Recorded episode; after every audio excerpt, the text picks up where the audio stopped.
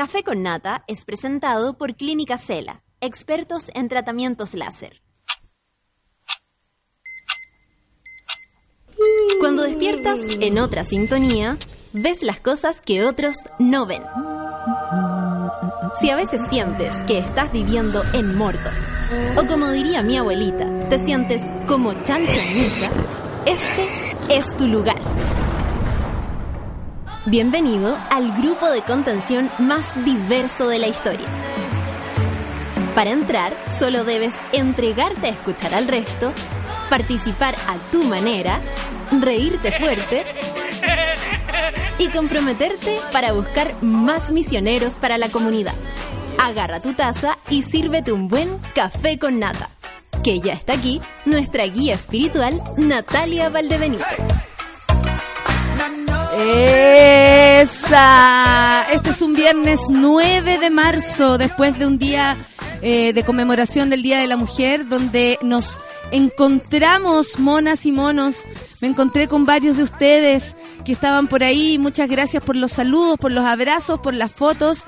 Muchas gracias. Eh, de verdad que sí. A mí también me, eh, me enorgullece y es un honor que ustedes quieran una foto conmigo. Eh, porque, anda, es una foto. No es nada más cuando digan que las fotos arrugan, weón. Oye, mientras más fotos te saquen, más vieja te vas a ver. Cagaron. Cagaron. Cagaron. No me saco más fotos. Nada, te imaginas. Eh, bueno, estoy muy contenta, de verdad hoy día amanecí contenta, además del sueño, el cansancio de la primera semana laboral, que vaya que se pasa lindo cuando hay amigos y cosas que hacer. La marcha de ayer me dejó muy feliz, debo decirlo. ¿Cuántas personas estaban ahí? No tengo idea. Los pacos probablemente van a decir menos de lo que realmente estábamos. Pero era mucha, mucha gente. Dos, tres horas de, de gente caminando por la Alameda libre, eh, hermoso, de verdad que sí. Eh, tanta, tanta amiga me encontré con Kena Lorenzini. Eh, nos abrazamos, me tiré encima de la quena. Me encontré con mucha gente y, y fue bacán. Me encontré hasta con la Sol, que iba a ver a, a otro fulano después. Quiero Sol, que me cuentes quién es. Necesitamos saber, no de verdad, porque como nosotros, o sea, gente como uno, ¿no? Normal, pues no como la Sol, digamos, ¿no? Eh, porque la Sol es superior. Entonces, eh, que nos cuente dónde andaba ayer y yo la vi como caminando en, en contra. Íbamos marchando y de pronto la Sol, toco, toco, toco, oye, pero Regia se veía, caminando así en contra y le digo, ¡Sol! Ya, nos abrazamos, nos saludamos, toda la cosa, e iba al Teatro Municipal. Y ahí nos va a contar en qué andaba, detrás de quién andaba y en qué camarín terminó, ¿ah? Porque mm, eh, ella va lejos, va lejos con esas cosas. Ahí nos va a contar. Y eh, eso, me encontré con mucha gente. Cuéntenme lo- las que fueron, los que fueron. Eh, algunas fuimos acompañadas de amigas, de parejas, de pololos, de amigos, de papás, de mamás. Pero la verdad, lo que más me llamó la atención y lo que más feliz me pone es la cantidad, Lucho, de gente joven, weón. De colegio, de universidad, pero así, joven, de verdad, evidentemente joven. Y eso nos da a entender que de aquí a un tiempo más las cosas sí van a ir cambiando. Y eso para mí fue como... eh, verlo e- y sentirlo. Pensé, esto va a ocurrir en 10 años más, porque una generación. Esta gente que está en el colegio va a, tener, va a entrar a trabajar en un momento, si es que lo desean, por supuesto, o va a seguir estudiando, van a hacer clases, van a, van a ser eh, funcionarios de, de- de cualquier lugar y van a poder imponer lo que realmente quieren, decir lo que realmente sienten. Entonces nos estamos enfrentando, sin duda, a puertas de la entrega a, un gobierno de derecha conservador, que por supuesto que no, no, no para, nos para los pelos, nos da resquemor. Pero tenemos una, una sociedad cada vez más despierta, estamos cada vez más comprometidos, ayer la calle estaba llena, no se hizo un llamado eh, televisado, no se hizo una campaña publicitaria eh, tan extenuante o como la publicidad que salió ayer, porque no sé si ustedes se dieron cuenta que les tenemos que mandar el abrazo del día, porque así le vamos a poner, ¿ah? el abrazo del día a la cantidad de publicistas y de, no sé, de, marketing, me imagino, el CM de alguna cuenta, que les dio por celebrar o, entregar, comillas, regalos eh, por el Día de la Mujer. Y resulta que, si lo piensan, eran pura lesera. Eran una cantidad de, vela, vela. Si en un momento tenéis como, te queréis reír, ve todas las campañas o la publicidad que salió justo ayer de, voy a nombrar nomás, ¿o no? De Replay, por ejemplo. Eh, ¿Qué más salió? Eh, Papayón, no, no, no. Eh, Johnny Rocket salió con una publicidad que era como, si tú eh, a la mujer que encuentras más rica que una papas frita, ¿y dónde te gustaría untarla? Así se celebra, así se conmemora. Bueno, el abrazo del día para todos los publicistas que dieron jugo y em, peor aún, nos dejaron, eh, la, dejaron en evidencia que así como hay gente que tal vez como la, la Emilia ayer, 21 años, nos dan cátedra de cómo, de, cómo va funcionando el mundo, nos dicen realmente eh, o nos dan soluciones de cómo podemos ser más felices, también hay uno, tontones, grandes, tontonas, no sé, ¿ah? porque no le quiero poner género, publicistas digo nada más, que se equivocaron y uno dice, no, callay, nada. Así que el abrazo del día, como sección ya, vamos a ponerle el abrazo, le vamos a dar a los publicistas por no haberle achuntado a ni una ayer.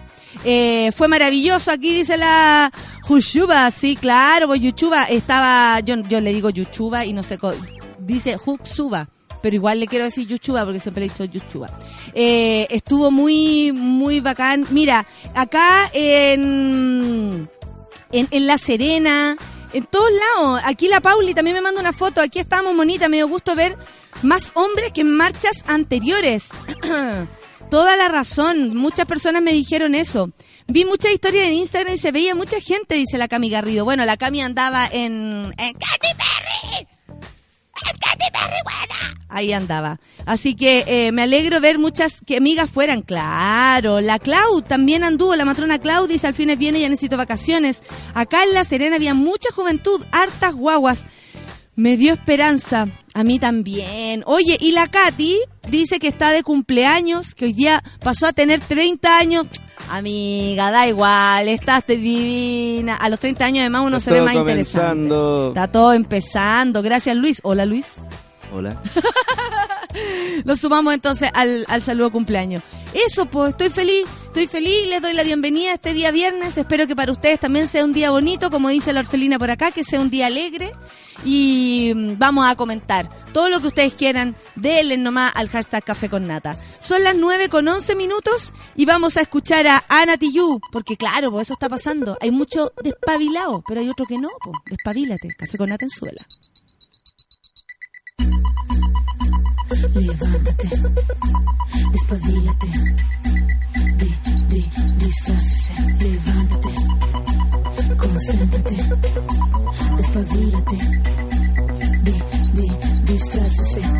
Peínate, camina ya a la oficina, tómate un café y empieza la rutina. Todos los papeles en el maletín, hoy es el comienzo de un nuevo fin. Más semáforos de calles esquinas, tomas el volante golpeas bocinas. Tráfico con gestión, ve, corre más rápido, decide, pides, maldices, te ríes. Locura colectiva, son miles, tardes y miras el reloj. No hables ni alces la voz, bajo control y con las medidas somos el futuro de la economía.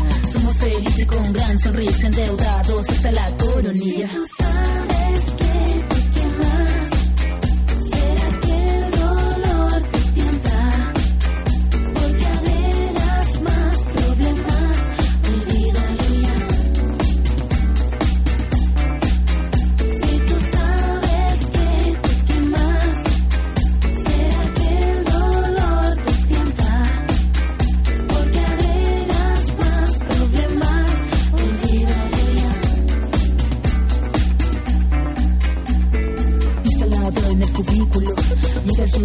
versículo. habla de la empresa del estímulo. De ser parte del equipo otro discípulo. El sol se acuesta, todos van corriendo. El tiempo corre, vamos resistiendo Queremos el último modelo, el ascenso y tocar el cielo. Tráfico, congestión, cohibe, corre más rápido. Decides, pides, maldices, te ríes. Locura colectiva, son. Bajo control y con las medidas. Somos el futuro de la economía. Somos felices con gran sonrisa, endeudados hasta la colonia.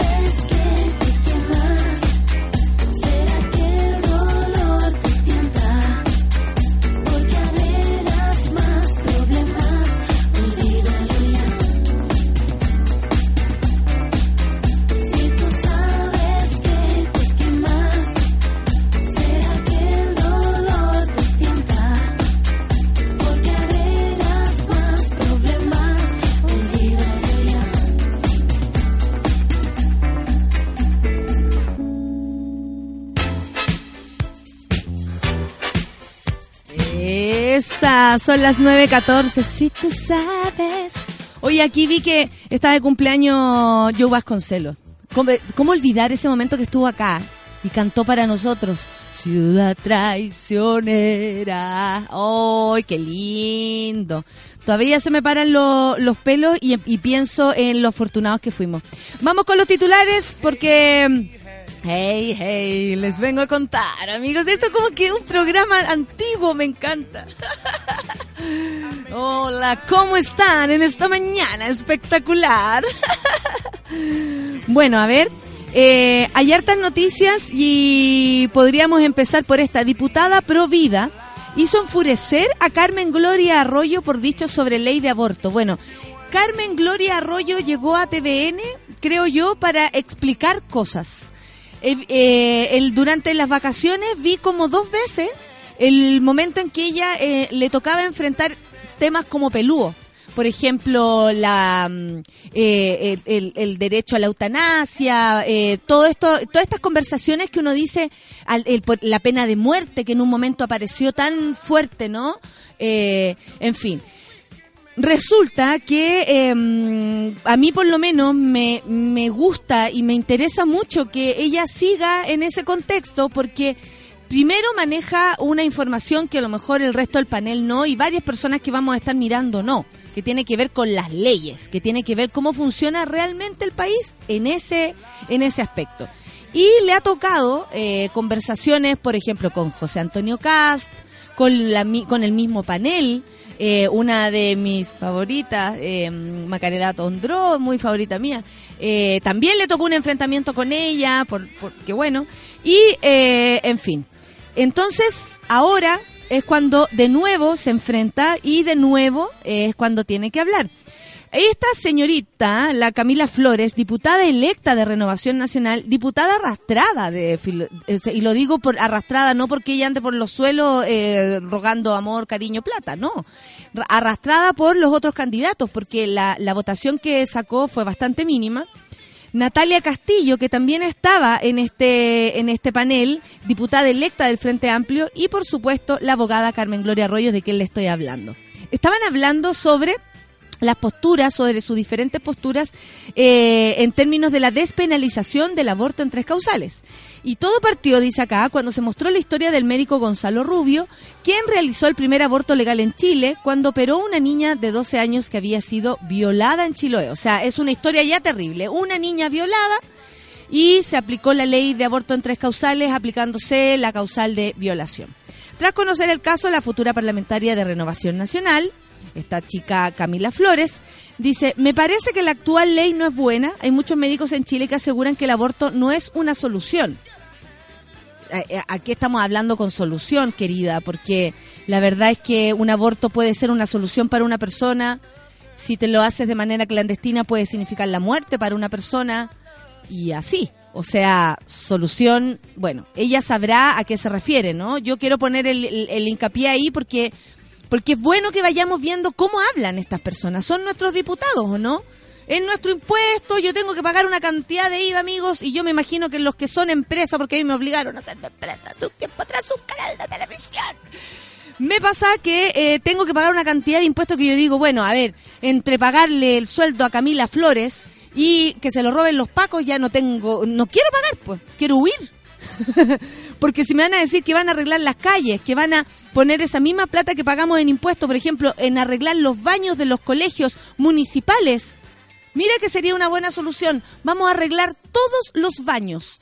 O sea, cuando uno va a un colegio, ya por la razón que sea, tú entras al baño y de verdad es traumante, porque tú decís, ¿cómo estos cabros primero pueden eh, mantener el higiene con estas condiciones? No se cierran las puertas, no hay eh, papel higiénico, está sucio, en algunos casos, en otros no, en otros casos está en mal estado, pero limpio. Eh, en algunos estados, colegios hasta está sucio. ¿Y por qué no? En las escuelas, por ejemplo, o, o acceso, en fin. Me paso el rollo, pienso, cuando escucho hablar a estas personas. ¿Qué más dijo Camila Flores? Dijo, en todos los países donde se ha realizado no ha disminuido la cantidad de abortos. La verdad es que a todos nos encantaría que disminuyera la cantidad de abortos, Camila. Estamos hablando de algo que ojalá hubiese que no hacer, ¿ok? Dice, el camino no es realizarlo sean las tres causales o hablar del aborto libre. Ella está cerradísima con la situación.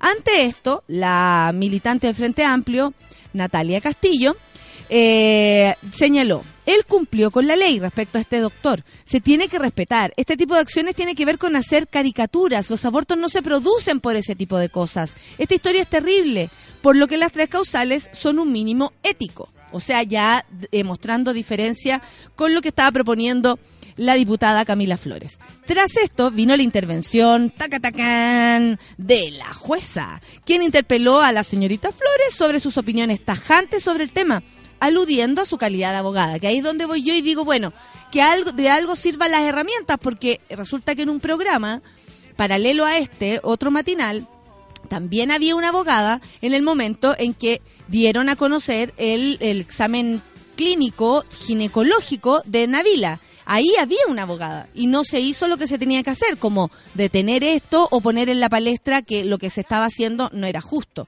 En fin, o sea, qué bueno que ella aproveche su cualidad y su, sus conocimientos. ¿Qué le dijo la jueza? Le dijo, me parece preocupante que, que tú, como abogada, sigas manteniendo el debate sobre una ley que es de la República. Yo puedo estar a favor o en contra del presidente electo, pero no por eso voy a impedir que éste asuma. Como ley de la República debe respetarse y no fomentar odiosidades. Perfecto. Sea, perfecto. Luego vino la respuesta de la diputada, ta, ta, ta, ta, quien aseveró que la legislación debe resguardar la vida de los inocentes y juzgar a los verdaderos culpables.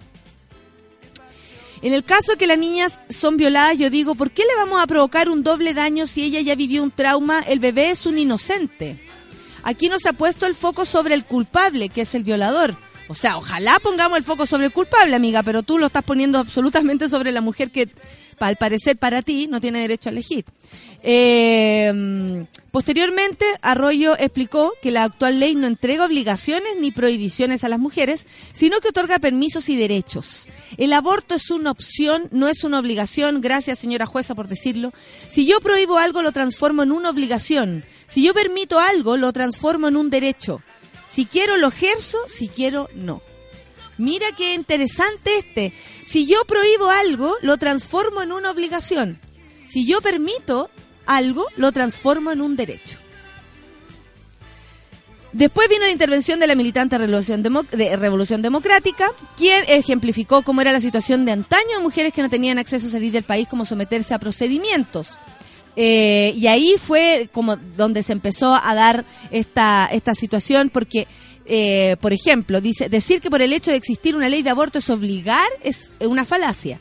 Las mujeres son recurs- con recursos toman un avión y lo hacen en Francia o Europa. Las mujeres que morían antes, que morían, eran quienes no tenían acceso a eso. El 84% de las víctimas de abuso son niñas menores de 16 años, según el INE. O sea, lo importante que es tener esta herramienta también de escapatoria. La verdad que sí, de escapatoria. A continuación, la señorita Flores siguió, pues ustedes dicen, no, la galla a parar. No, y ella expone, acá hay dos víctimas, un bebé y una niñita, que ha sufrido mucho daño. Entonces, ¿por qué nos damos, por qué no, por qué nos damos el tiempo, lo acompañamos, le damos tiempo y no modernizamos la ley de adopciones? El Estado tiene que hacerse cargo. Ya ahí mezclando las cosas, por un lado tiene razón, la ley de adopción es bastante... eh, cuadrada, digamos. Eh, hemos tenido acá, bueno, eh, conversaciones sobre la, la- el, el- el acceso a la, a, a la adopción homoparental. Pero eh, mm, eh, que, que tal vez podría ser más difícil, pero se sabe, se sabe que esto es un eh, súper complejo, incluso para familias que al parecer lo podrían aparentemente tener todo. Y el argumento fue contrarrestado, este argumento con, eh, con la, eh, la jueza le dice, a ver, a ver, a ver, ese verso es súper fácil, pero la realidad no es así. Cáchate la onda. Me tiene harta la frase del acompañamiento, dijo la jueza. No somos capaces como sistema público de salud de operar una apendicitis en tiempo real y me hablas de acompañamiento en el embarazo. Lo tenemos que hacer, pero no lo hacemos. ¡Aplausos a la jueza! Hoy que lata que trabaje tan temprano, porque si no la tendríamos acá, conversando con nosotros. Cualquier cosa, lo que, lo que sea, de Bernardo, de los asados de Bernardo. No, de todo lo que sabe, ¿cachai? Como qué bonito es tener personas en la televisión que puedan de verdad escuchar al otro y luego corregir y luego decir, hey, ¿qué ¿de qué acompañamiento me estás hablando si un carabinero no es capaz ni siquiera de escuchar una denuncia? ¿Y acompañamiento a qué? porque el acompañamiento es una propuesta de la democracia cristiana que tiene mucho que ver con este acompañamiento al, al, al ataque a la mujer, ¿no? Que fue violada, pero ¿te acompañamos a qué? ¿A perdonar al violador? ¿Te acompañamos a qué? A, que te devuelvas del, lugar donde te, te tenías que hacer el aborto por, por necesidad, porque no, no tu cuerpo no puede más con esta situación qué bueno que existan estas personas, qué bueno que estén llegando a la televisión, eh, en fin. Bueno, eh, la, la misma Karen Paola, Karen Be- Bejarano le dijo, y le dijo, hablas que hay que acompañar a una niña violada y que está embarazada. Yo no concibo que una niña de 12 años tenga que pasar por un trauma de nueve meses. No puedes obligarla. Y así, bueno, eh, la futura parlamentaria dice, a mí no me parece que tenga que morir un tercero por... ah, no es un tercero, ¿cachai? Que también tiene que ver con desinformar, con informar mal, con decir cosas que, que confundan a la gente. En fin. Qué bueno que había alguien ahí con cordura para, para decirlo y qué bueno que, que se estén dando este tipo de conversaciones también, este tipo de debates. Está bueno, aparte que Camila Flores también tendrá que entender que hay que ponerse a la altura de la conversación. Yo quiero hacer pasar a este micrófono, cuando son las 9.26, a mi querida Sol, que no ha venido, ¿ah? este es el estreno de la Sol. Y pronto vamos a, hacer de nuestro programa algo decente, un poco más decente, y tendremos eh, su cortina y el, y el análisis con ustedes, Solcita. ¡Me encantó! Me encanta esta canción. Maravillosa, ¿no? Eso. Y más Sumac. Tiene un registro de cuatro octavas la mujer. Yo no sé cómo lo logra. O lo lograba, está muerta. ¿Cómo estás, Sol? Bien, Bien, hoy día mejor, te veo, te veo animada y te veo con una polera que te hace además eh, ver muy taquillera. Lo que pasa es que estaba viendo aquí noticias internacionales, Kim Jong-un y Donald Trump se reunirán en mayo. Hoy eso va a estar pero precioso. ¿Qué pasó ayer con esta situación? Que no ha pasado, digamos, Sí. Que no ha pasado. Lo que pasa es que... eh, Me gusta. Pero igual es pichulera. Entonces me, me agrada. Claro, porque le da colores. Claro. Amiga, dale más color. Eh, eh, ah, Se le- eh, Kim Jong-il le ofreció una, una, ¿cómo se llama? Kim Jong-un. Kim en la mañana amanecí pensando en el papá, así por eso. Amaneció pensando en el papá de Kim Jong-un. Sí. Imagínate, esa es la Sol. esa es la Eh, Sol. Bueno, hace mucho rato el papá justamente quiere posicionar a eh, Corea del Norte como una gran potencia que no es. Es como tenemos muchas armas, pero más allá de gran potencia no lo son. Eh, entonces, eh, yo creo que para él era un sueño tener una foto de él con algún presidente estadounidense. Cosa que su hijo va a lograr porque invitó a Donald Trump a conversar. Pero te dais cuenta lo que hace, yo creo que un año atrás estábamos todos con el culito apretadito, porque estas dos personas se estaban peleando y, y nuestra percepción, me acuerdo que fue como, estas dos personas son iguales. Sí, son súper iguales. Y son súper iguales. Y por eso también se pueden hasta reunir, Sí. juntar. Eh, es muy extraño ¿Qué lo es que va a pasar y es muy loco porque el embajador de Estados Unidos en Corea del Sur renunció y el viernes pasado fue su último día eh, en su cargo, por lo tanto no le alcanzó el tiempo para decirle, Donald Trump no vaya y te van a matar, va a pasar algo. O sea, no es eh, casual que ningún presidente de Estados Unidos haya pasado por esa parte, ¿cachai? O sea, Obama fue a ver al presidente de Corea del Sur, pero no al de Corea del Norte. Y todo el mundo se pregunta dónde diablos va a ser esta reunión, porque entrar a Corea del Norte con todo el sistema de seguridad gringo, más, más allá de ser casi una violación, digamos, es como, ¿cómo lo van a lograr? Y hay como una especie de, de, de carpa, como tienda de campaña, en la frontera entre Corea del Sur y Corea del Y Norte. ahí se va a alojar. Y ahí se juntan, ahí es donde se hacen las reuniones. Se Ah, ven, ponte tú, pero ninguno cruza la frontera. Es una, ¿En es una, es una locura Porque- total. Es una locura total. Porque eso, eso, eso pensaba yo. ¿Cómo, cómo va a ser una junta en un living, eh, televisada, eh, pr- eh, privada?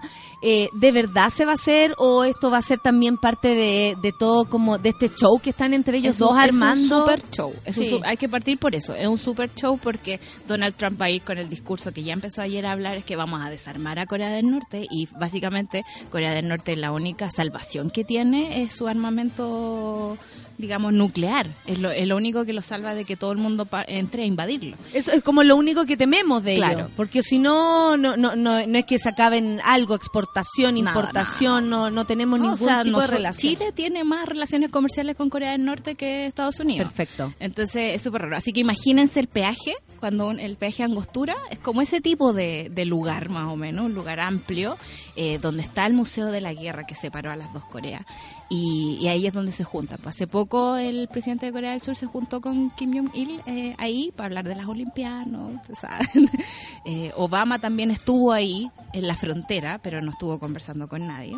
Y se dice que ahí se va a dar, digamos, la reunión. A mí me parece un chiste. Es como cuando uno se junta con el pololo o ex o que o quién va a ser el ex pololo en un lugar neutral. Claro, ¿Cachai? Así como juntémonos en un café nomás. Sí. ¿Me voy a tu casa? No, no, no, no, no, no, no. Juntémonos ahí nomás en la esquina. Sí. Sí, juntémonos en la chela. ¿Hay cachado? Porque uno no quiere atado, porque querís irte, querís virar. o porque el otro también evitar. te citó así Sí. y, y cagaste. Porque Sí. a veces uno es la que dice, oye, ¿por qué no venía a mi casa? No, No, no. un café nomás, un café nomás. No hablemos de eso. Golpes, bajos que duelen. Oye, Solcita, eh, y quiero que me cuentes ¿Qué Después vamos a ir profundizando de, de, de todo lo que va a pasar internacionalmente. Vamos a estar ahí con los ojos puestos. La Sol va a tener esta, esta cortina porque le pedí y, y fue primero como mi necesidad y después ya fue una idea de todos. Pero que se quedara con nosotros como voz estable del café con nata y no sabemos hasta cuándo me puede reemplazar un día y todas esas cosas. Ah, ¿te imaginas? Hola, monos. Me imagino ¿Cómo así, de- partiendo la mañana y la Sol. Hola, monos. ¿Cómo están? Sería maravilloso. La gente dice acá te- que te extraña, así que eh, no te vas a escapar. Voy a subir ¿Dónde la foto andaba ya ayer? obligaron a subir la foto. ¿Dónde andaba y ayer? ¿Dónde ¿Dónde anda- andaba a- y ayer hice bartoleando? muchas cosas. Que nosotros íbamos camino como bartoleando. Porque Bartoleando ustedes, yo fui a clase. Nosotros, nosotros íbamos como eh, en, la, en la marcha y la Sol iba de, en contra y me dijo, voy al Teatro Municipal porque voy a ver a... Gustavo Dudamel.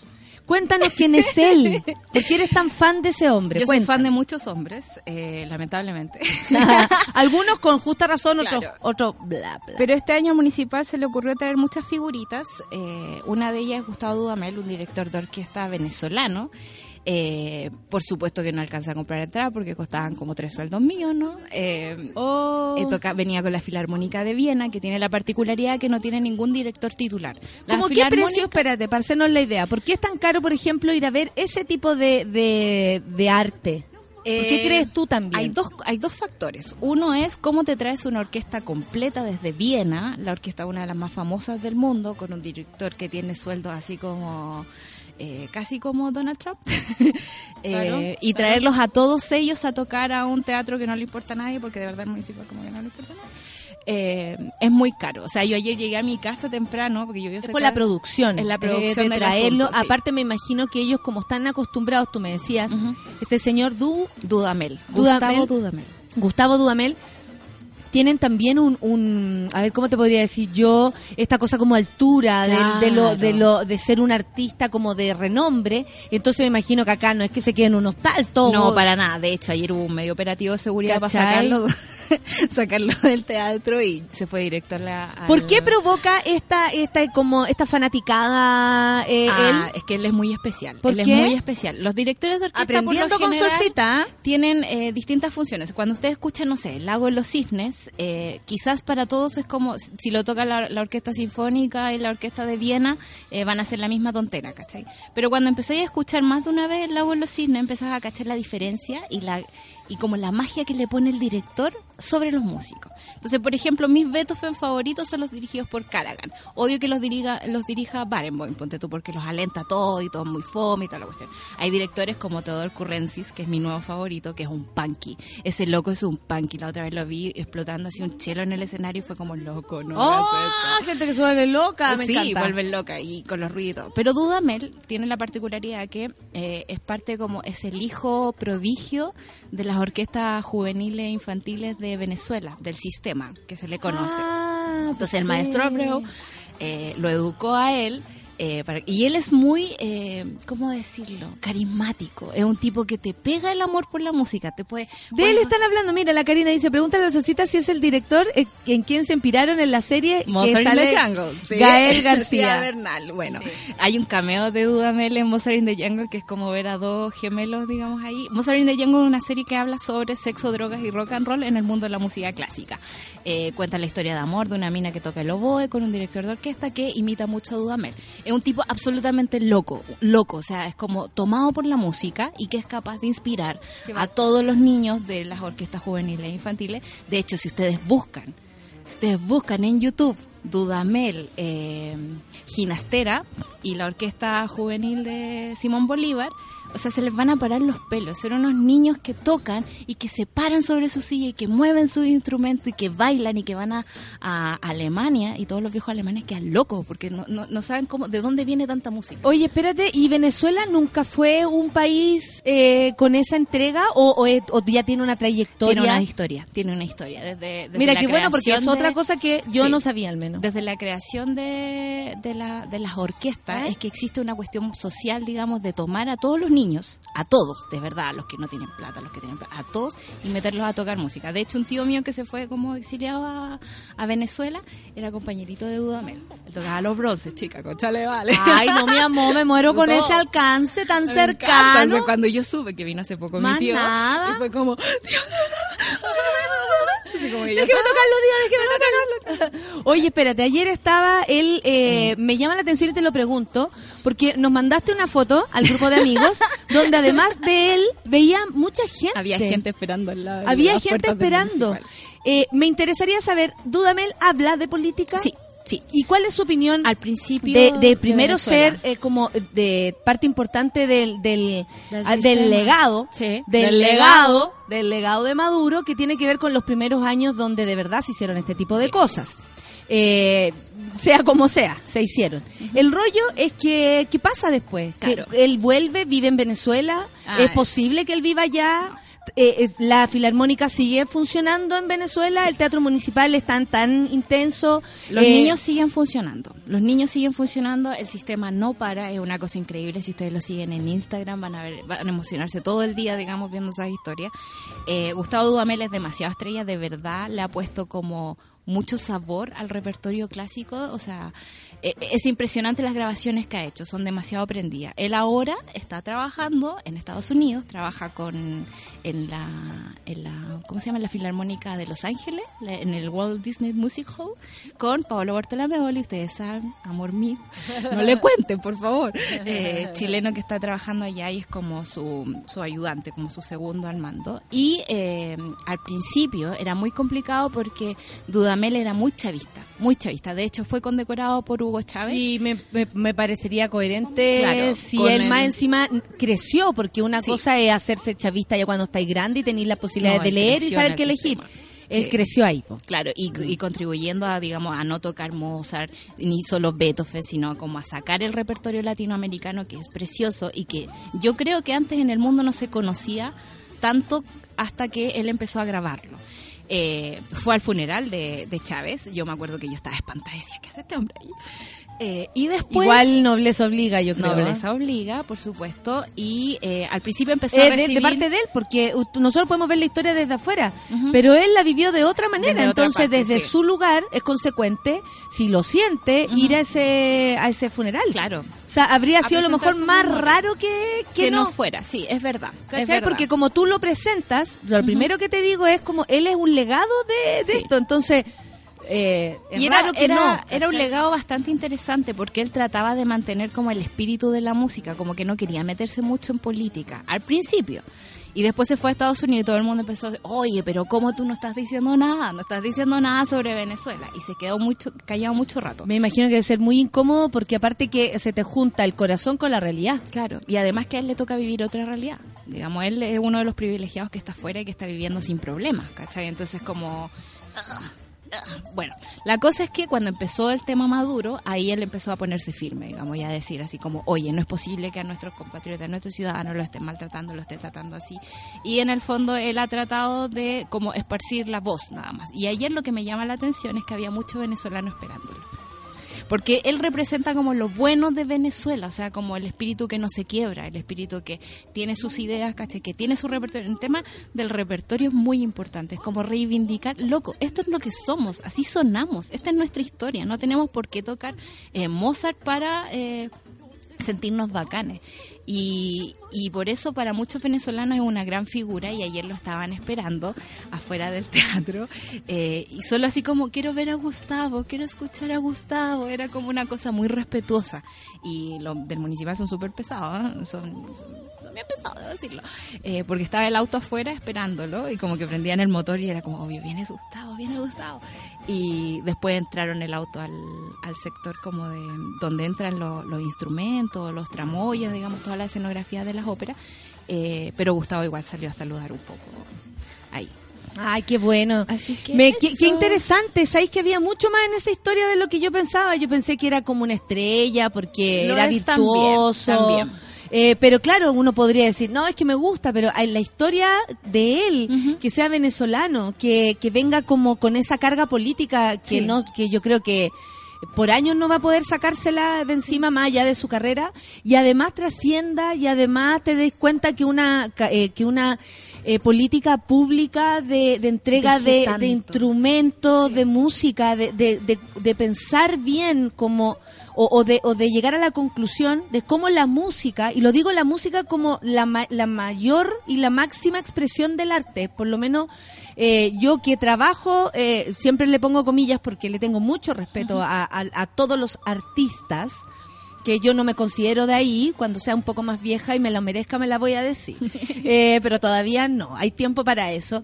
Eh, me, me, me, me gusta que como como que se, se a través de estas personas se ejemplifique y quede Sí. clarísimo la importancia de, de entregar esta herramienta que puede ser una herramienta de búsqueda de otras cosas. O sea, puede ser que tú no, no, no vayas a ser ni pianista, ni cantante, ni nada, vayas a ser un doctor, pero aprendiste disciplina, pero aprendiste a escuchar a tus compañeros, pero aprendiste a llegar a la hora, pero aprendiste un montón de cosas que a lo mejor el, el- la música te enseña, aprendiste a relajarte, aprendiste a emocionarte, aprendiste a emocionar a otro, no sé. Y caché ¿me que esos cachai son o como, no? te voy a decir que son como los efectos más eh, básicos que te deja el estudiar música.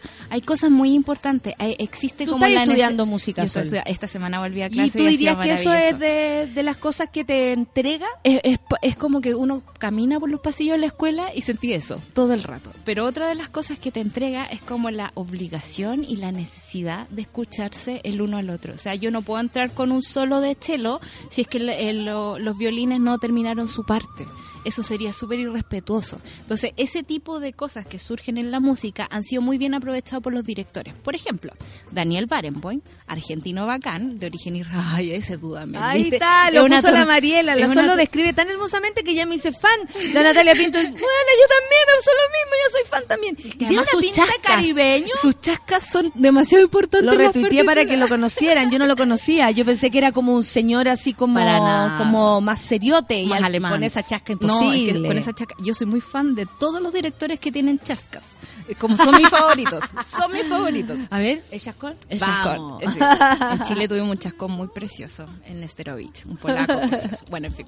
La cosa es que Barenboim eh, es argentino, tiene ascendencia judía y él se fue a inventar una orquesta que tenía músicos de Palestina y de Israel. Y ellos se han dado la vuelta por el mundo tratando de decir, loco, es posible conversar, es posible que vivamos en el mismo territorio juntos. Y bueno, es posible y es una realidad. Es una Vivimos realidad. en el mismo territorio juntos, estamos todos mezclados. Tú venís de un lado, yo vengo de otro, y entre nosotros tres tenemos que unir nuestras historias Sí. para llevarnos bien y ser coherentes, ¿cachai? Y claro, las luchas vienen pasadas, hay dolores, hay, hay resentimientos, ¿por qué no? Porque son Claro. luchas perversas, Sí, o sea, claro. ha muerto mucho compatriota, y lo digo de lado y lado, para no ponerme de un lado o del otro. De Pero. ¿cachai? Ha, mu- ha muerto mucha gente, hay un dolor muy grande de parte de, de estas naciones que han enemistado otras personas, porque el, el, el niño que va al colegio, créeme que y que murió porque les tiraron una bomba, eh, ya sea de un lado o desde Estados Unidos, que también Claro. presta ropa,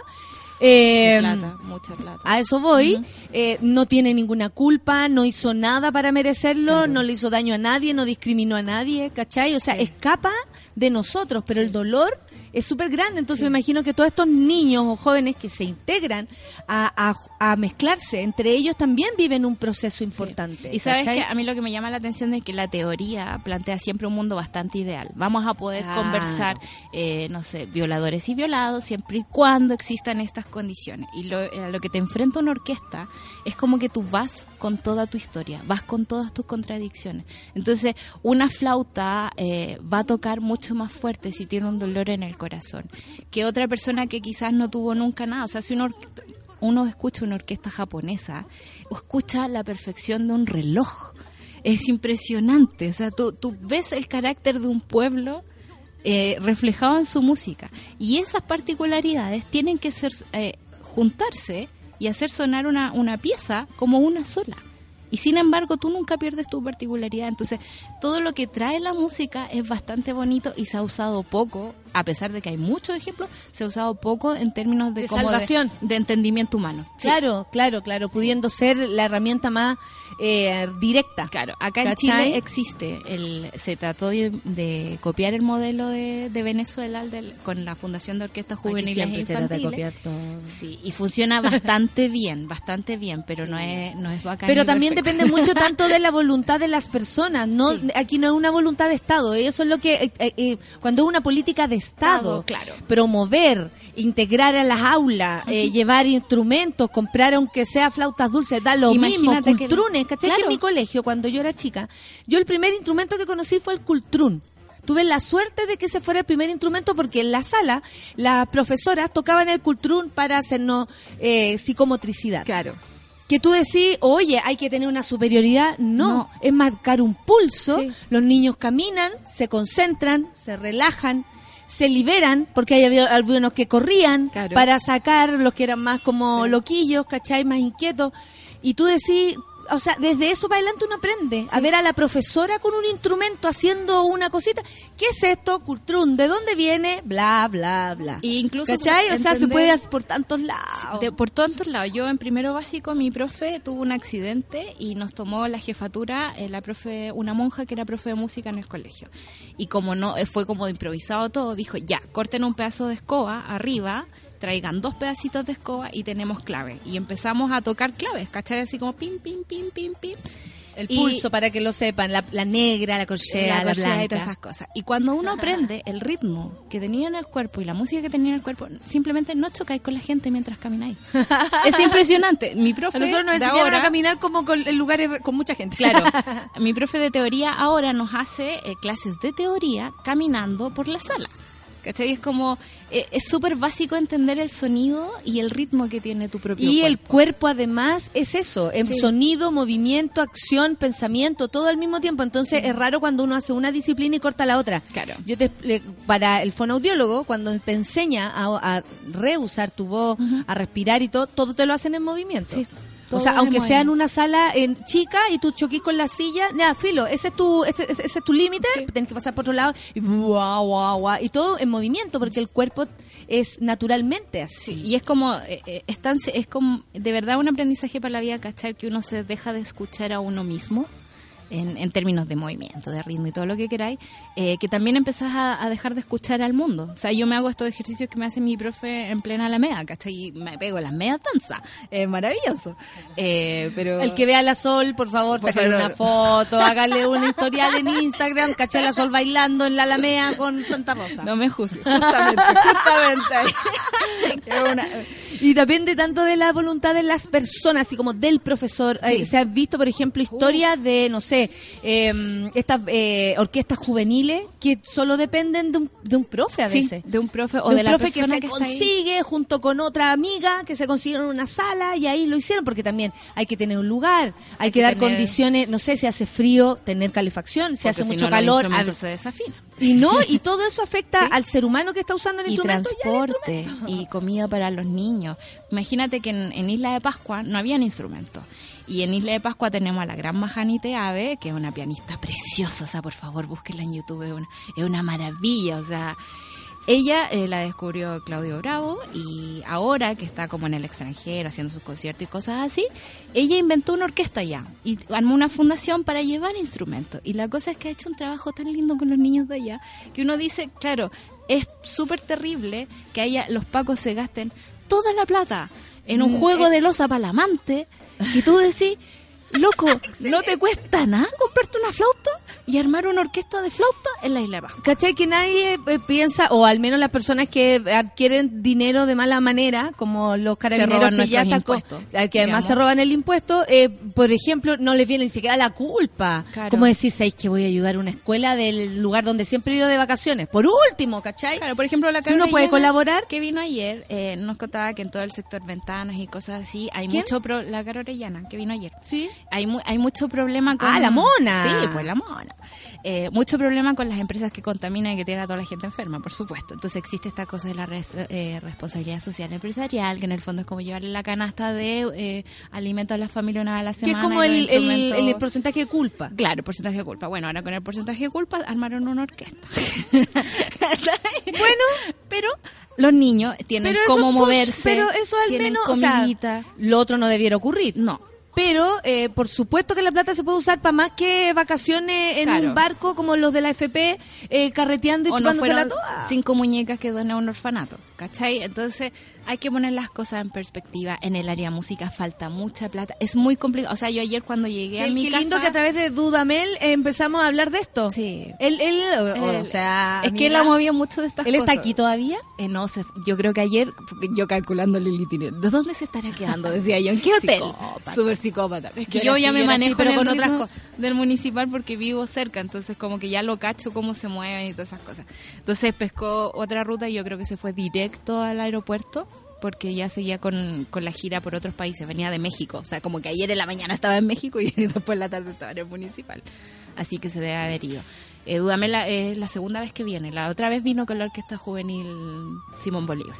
Qué bacán, la orquesta eh, Simón Simón, Bolívar, por supuesto, ¿Sabéis por- qué? Es tan increíble como, eh, por- seguimos hablando de educación, como la educación, yo me acuerdo cuando éramos chicos, eh, fui a Venezuela, todavía no estaba maduro porque éramos más mucho más chicos, pero eh, me llamaba mucho la atención que mis primos, más pendejos que yo, porque yo soy la mayor de todos, me enseñaron de historia de Venezuela. O sea, el, la forma en cómo ellos transmiten la historia, como decir, conocer, o sea, no como, que, espérate, Bernardo Higgins ¿En qué era año junto con? Pedro, No. ¿qué año era? ¿Cachai? Unos medio piñera también para confundirse hasta con entre Pedro Valdivia y Diego de Almagro. Uno dice quién conquistó, quién, quién llegó, quién descubrió, pero da igual, los dos nomás. Cuesta, ¿cachai? Y es increíble cómo eso tiene que ver con la educación, con la forma en cómo te eh, inculcan, involucran en la historia de todo, de tu país, de, de esa responsabilidad social, ¿cachai? Nosotros Sí. tenemos una distancia con nuestro país porque desde el colegio nos enseñan una historia súper alejada. Sí. Nos hablan de, de, no sé, de gobierno militar cuando es dictadura y mejor que nos expliquen lo que es una dictadura y de verdad saber qué pasó. Sí. Y eso nos haría a lo mejor sentir cosas cuando hablamos de historia. Es que es distinto Por la, ejemplo. la- la funcionalidad de cómo te enseñan las cosas. Justamente el fin de semana eh, estuve peleando con mi tía porque me decía que a ella no le gustaba la historia. Y yo le decía, pero ¿cómo no te gusta, ¿cómo le gusta la historia. No, pero es que en el fondo es como, es una historia súper ajena, escrita por hombres, escrita por eh, los ganadores y no tiene nada que ver contigo. Cuando en Venezuela te enseñan una historia funcional a tus orígenes, a las cosas que te A pasan, tu día a día. a tu lucha de día Claro, a día, te claro. involucran de otra forma. O sea, yo le decía que cuando y además a mí- la discriminación también ahí es menor. Claro. Si tú lo ves, porque ellos están eh, son un país caribeño, o sea, los colores eh, eh, son parte de, los colores digo, de, de, de pieles, Claro. son parte de- del ambiente. Aquí De nosotros recién acostumbrados a que existan, como dijo Fulvio, personas de color. Claro. Y, y, y- y si tú lo ves, el mundo siempre ha estado rodeado de, Siempre. de, to- de las mismas personas, de los mismos colores, y no hay que acostumbrarse a nada, porque si tú vas a otro país te podías encontrar, no sé, pues si vayas al lado, eh, o, o- a ver, ¿qué puede ser? El lado oeste oeste de Estados Unidos, está lleno de, de personas de color, y, y es un lugar así, filo, y, y no hay, no hay, no hay em, invasión, Sí. porque aquí se piensa que es invasión, cuando, no es, sé, es muy es muy hasta desde el colegio podemos aprender a no discriminar. a no discriminar y porque existe esta necesidad como de separarnos, como de jerarquizarnos cuando todos somos personas. Eso a mí lo que me llama la atención como un movimiento de la academia por decirlo así.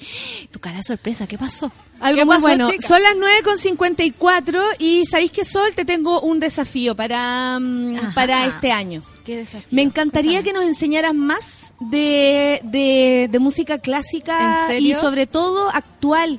Porque caché que uno dice música clásica y se acuerda de Beethoven, se acuerda de Mozart, se acuerda de de, to- de, de todo lo que uno Claro. ha, ha- ha escuchado. Y ni siquiera he escuchado, yo he escuchado, a mí me gusta mucho Beethoven, no lo puedo evitar. Es que yo creo que el mundo se divide entre la gente que prefiere Beethoven y la gente que prefiere Mozart. Así que me, ¿Y me- tú qué decís? Beethoven, por ¿Estoy supuesto. mal? Ah, ya. No, estamos bien, la misma parroquia. No sé si han cocinado con parroquia. Beethoven, pero es una cosa de emoción ma- maravillosa. O sea, a mí por lo menos me gusta. Pero Mm. me encantaría, por ejemplo, yo no conocía a Dudamel. Yo no conozco a toda esa gente que tú estás hablando y no conozco de dónde vienen ni lo que eh, ni lo que están haciendo. Y creo que nos estamos Se perdiendo están perdiendo. de un universo y de aprender. Acá lo- la gente está diciendo que es lindo aprender otras cosas, que es bacán conocer a otras personas. Yo les voy a contar que en el verano fui a un concierto Entonces, de... cada vez que tengas esas historias, Ya. tú me decís, oye, hoy día vamos. Ok. Porfa. Ya. Te lo pido delante de todos para presionarte, Bueno. pero necesitamos aprender. Me de encanta, verdad. me encanta porque a mí me encanta todo, me encanta. Eh, el fin- en el verano fui a un concierto de oboe y videojuegos, por ejemplo. Esas cosas pasan y son gratis en este país. Eh, también hay una gran deuda de las mujeres en la música clásica, porque han sido tan También quiero que nos contéis de eso. Y hay directoras bacanes como Alondra de la Parra que la buscan en YouTube y la mina les explica todo, así es maravillosa. Entonces hay hartas cositas entretenidas que puedo contarles sobre eso. Bueno, me mandaron, ¿por qué puse esa cara? Porque eh, me puse feliz. ¿Les puedo decir por qué? Ya, una eh, Leita Flow, la Leita Flow me dice, Mona, estás en este ranking. Resulta que BuzzFeed, BuzzFeed hizo un ranking que dice las 16 mujeres que están haciendo de Netflix un mejor lugar. o sea, eso es muy bonito porque no es son los amigos de, No. de aquí al lado. ¡Qué fácil! no solo tiene uno, sino que dos especiales y toda la cosa. Y de hecho ayer abrí Netflix y me saliste como súper tendencia tus dos especiales juntos. Así que como que abrí como No, loco, pero ¿sabes trabajo qué es con la tanta nata todo el pega? día y me aparece más encima Pero es tanta pega. Y aquí dice, no en Netflix, no tiene solo uno, sino dos especiales de humor en el servicio. El se han estrenado, si tú la gritona, y el más reciente. O sea, eh, y dice actriz, comediante y locutora chilena. ¡Oh! ¡Qué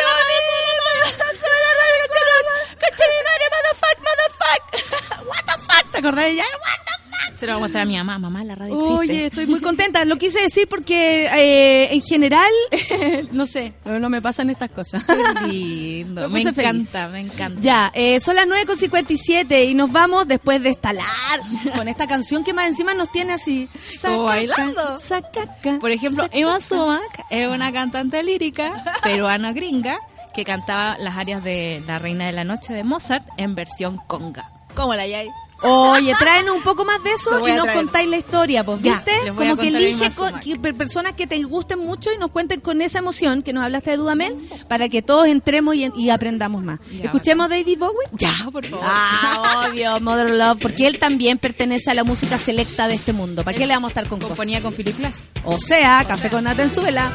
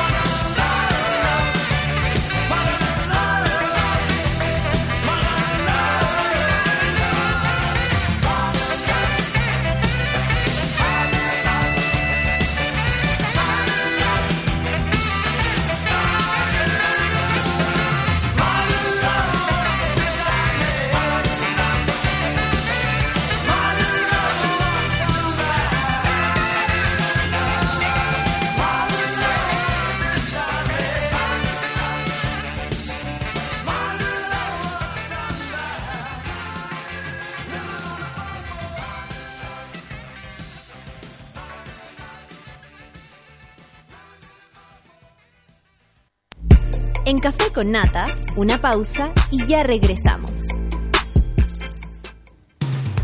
Hoy en Sube la Radio. Tómate un break al mediodía y engaña la tripa junto a Isidora Ursúa y Eleonora Aldea. Porque en Caseritas conversamos, echamos la talla y planeamos un mundo mejor. Siempre con amor. Caseritas, de lunes a viernes al mediodía en Sube la Radio. En otra sintonía.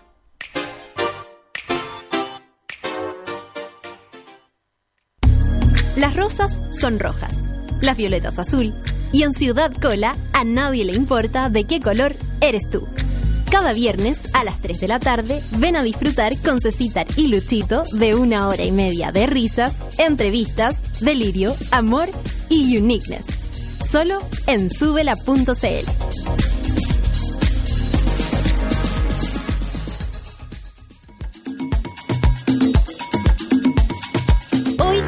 4 y media de la tarde, Fabricio Copano te ayuda a lidiar con ciertas emociones y administrar las paradojas de la vida. Escucha FOMO, Fear of Missing Out, solo por Sube la Radio.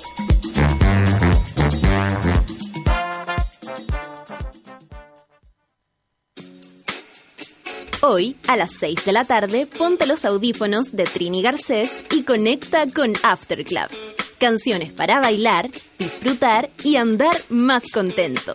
Porque en After Club la música nos mueve. Solo en Sube la Radio. Y en otra sintonía.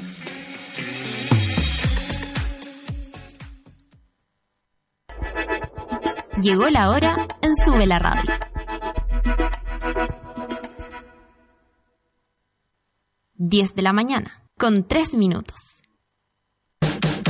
La vida es una gran escuela. Huele a cuadernos, a goma de borrar, a recreos eternos. La vuelta a clases está llena de emociones y sorpresas. Para volver con ilusión, deja que la música te toque a ti. En Audiomúsica, marzo, suena bien.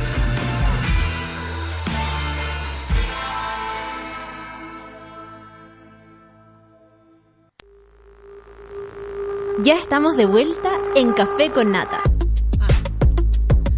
Son las 10 con 4 y no esperes más. No esperes más y anda a Clínica Cela, solicita tu evaluación gratuita y lleva de regalo una sesión de depilación gratis. Imagínate, llegáis con pelos, te vais sin pelo, o sea, qué mejor. Conoce los beneficios de la depilación láser que la Clínica Cela tiene para hombres y mujeres, porque esta cuestión es así. Si a usted le molesta un vello, sea hombre o sea mujer, lo que sea que se defina usted mismo, va a Clínica Cela y si tiene alguna duda, www.cela.cl. Un abrazo para todas las amigas de allá.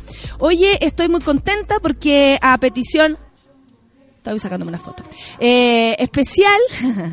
Quería yo conversar con ella porque tal vez podemos aprender también un montón de cosas y podemos saber porque es la, es la noticia del momento, pero pero no lo quiero definir así, por lo menos desde el café con nata. A mí me interesa que eh, sepamos, aprendamos. Eh, no es oportunismo, la habríamos invitado cuando pudiéramos, pero tenía antes un trabajo y ahora no lo tiene y ese es el tema. Lo que sí tiene hijos, y ese es otro tema. Con ustedes, Rayen Araya. ¿Cómo estás, Rayen? Muchas gracias por invitarme a esta sección de bolsa de trabajo. Es lo que necesitaba, me hacía mucha falta. Vengo a dejar mi currículum. Gracias. ¿Cómo estás y cómo han sido estos días? Han sido de una intensidad eh, superlativa. O sea, creo que falta eh, probablemente adjetivos para tratar de calificar lo que significa esto, porque además, pucha, eh, yo sé que en general con tanto misticismo dando vuelta en el chileno promedio, eh, le damos poca importancia a lo que significa la coincidencia. La coincidencia tiene muy mala reputación, como que nadie dice que hay cosas que pasan por coincidencia, siempre hay una cosa mística, astrológica, pero en fin, como usted lo quiera definir, eh, hay una coincidencia que es que esto ocurre justo muy cercano a la conmemoración del Día de la Mujer.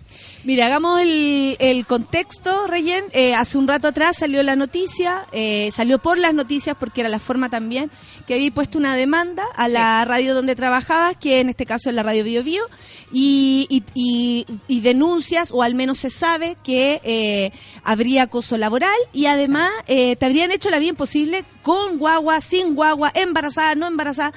Y no- ahí es donde nosotros todos pensamos y decimos, "Puta, con lo que nos obligan a tener crío, por último que las condiciones para tener críos sean las que, eh, las que correspondientes a esa obligación, ¿no? Que en algún lado sea un poco más amable para que haya algún tipo de incentivo al respecto. Por supuesto, porque Mm. o si no nos van a seguir criticando como a mí, que no tengo crío y pareciera Sí. ser lo, mejor, lo peor del mundo, pero también nos damos cuenta que tener hijos al parecer también es algo complicado.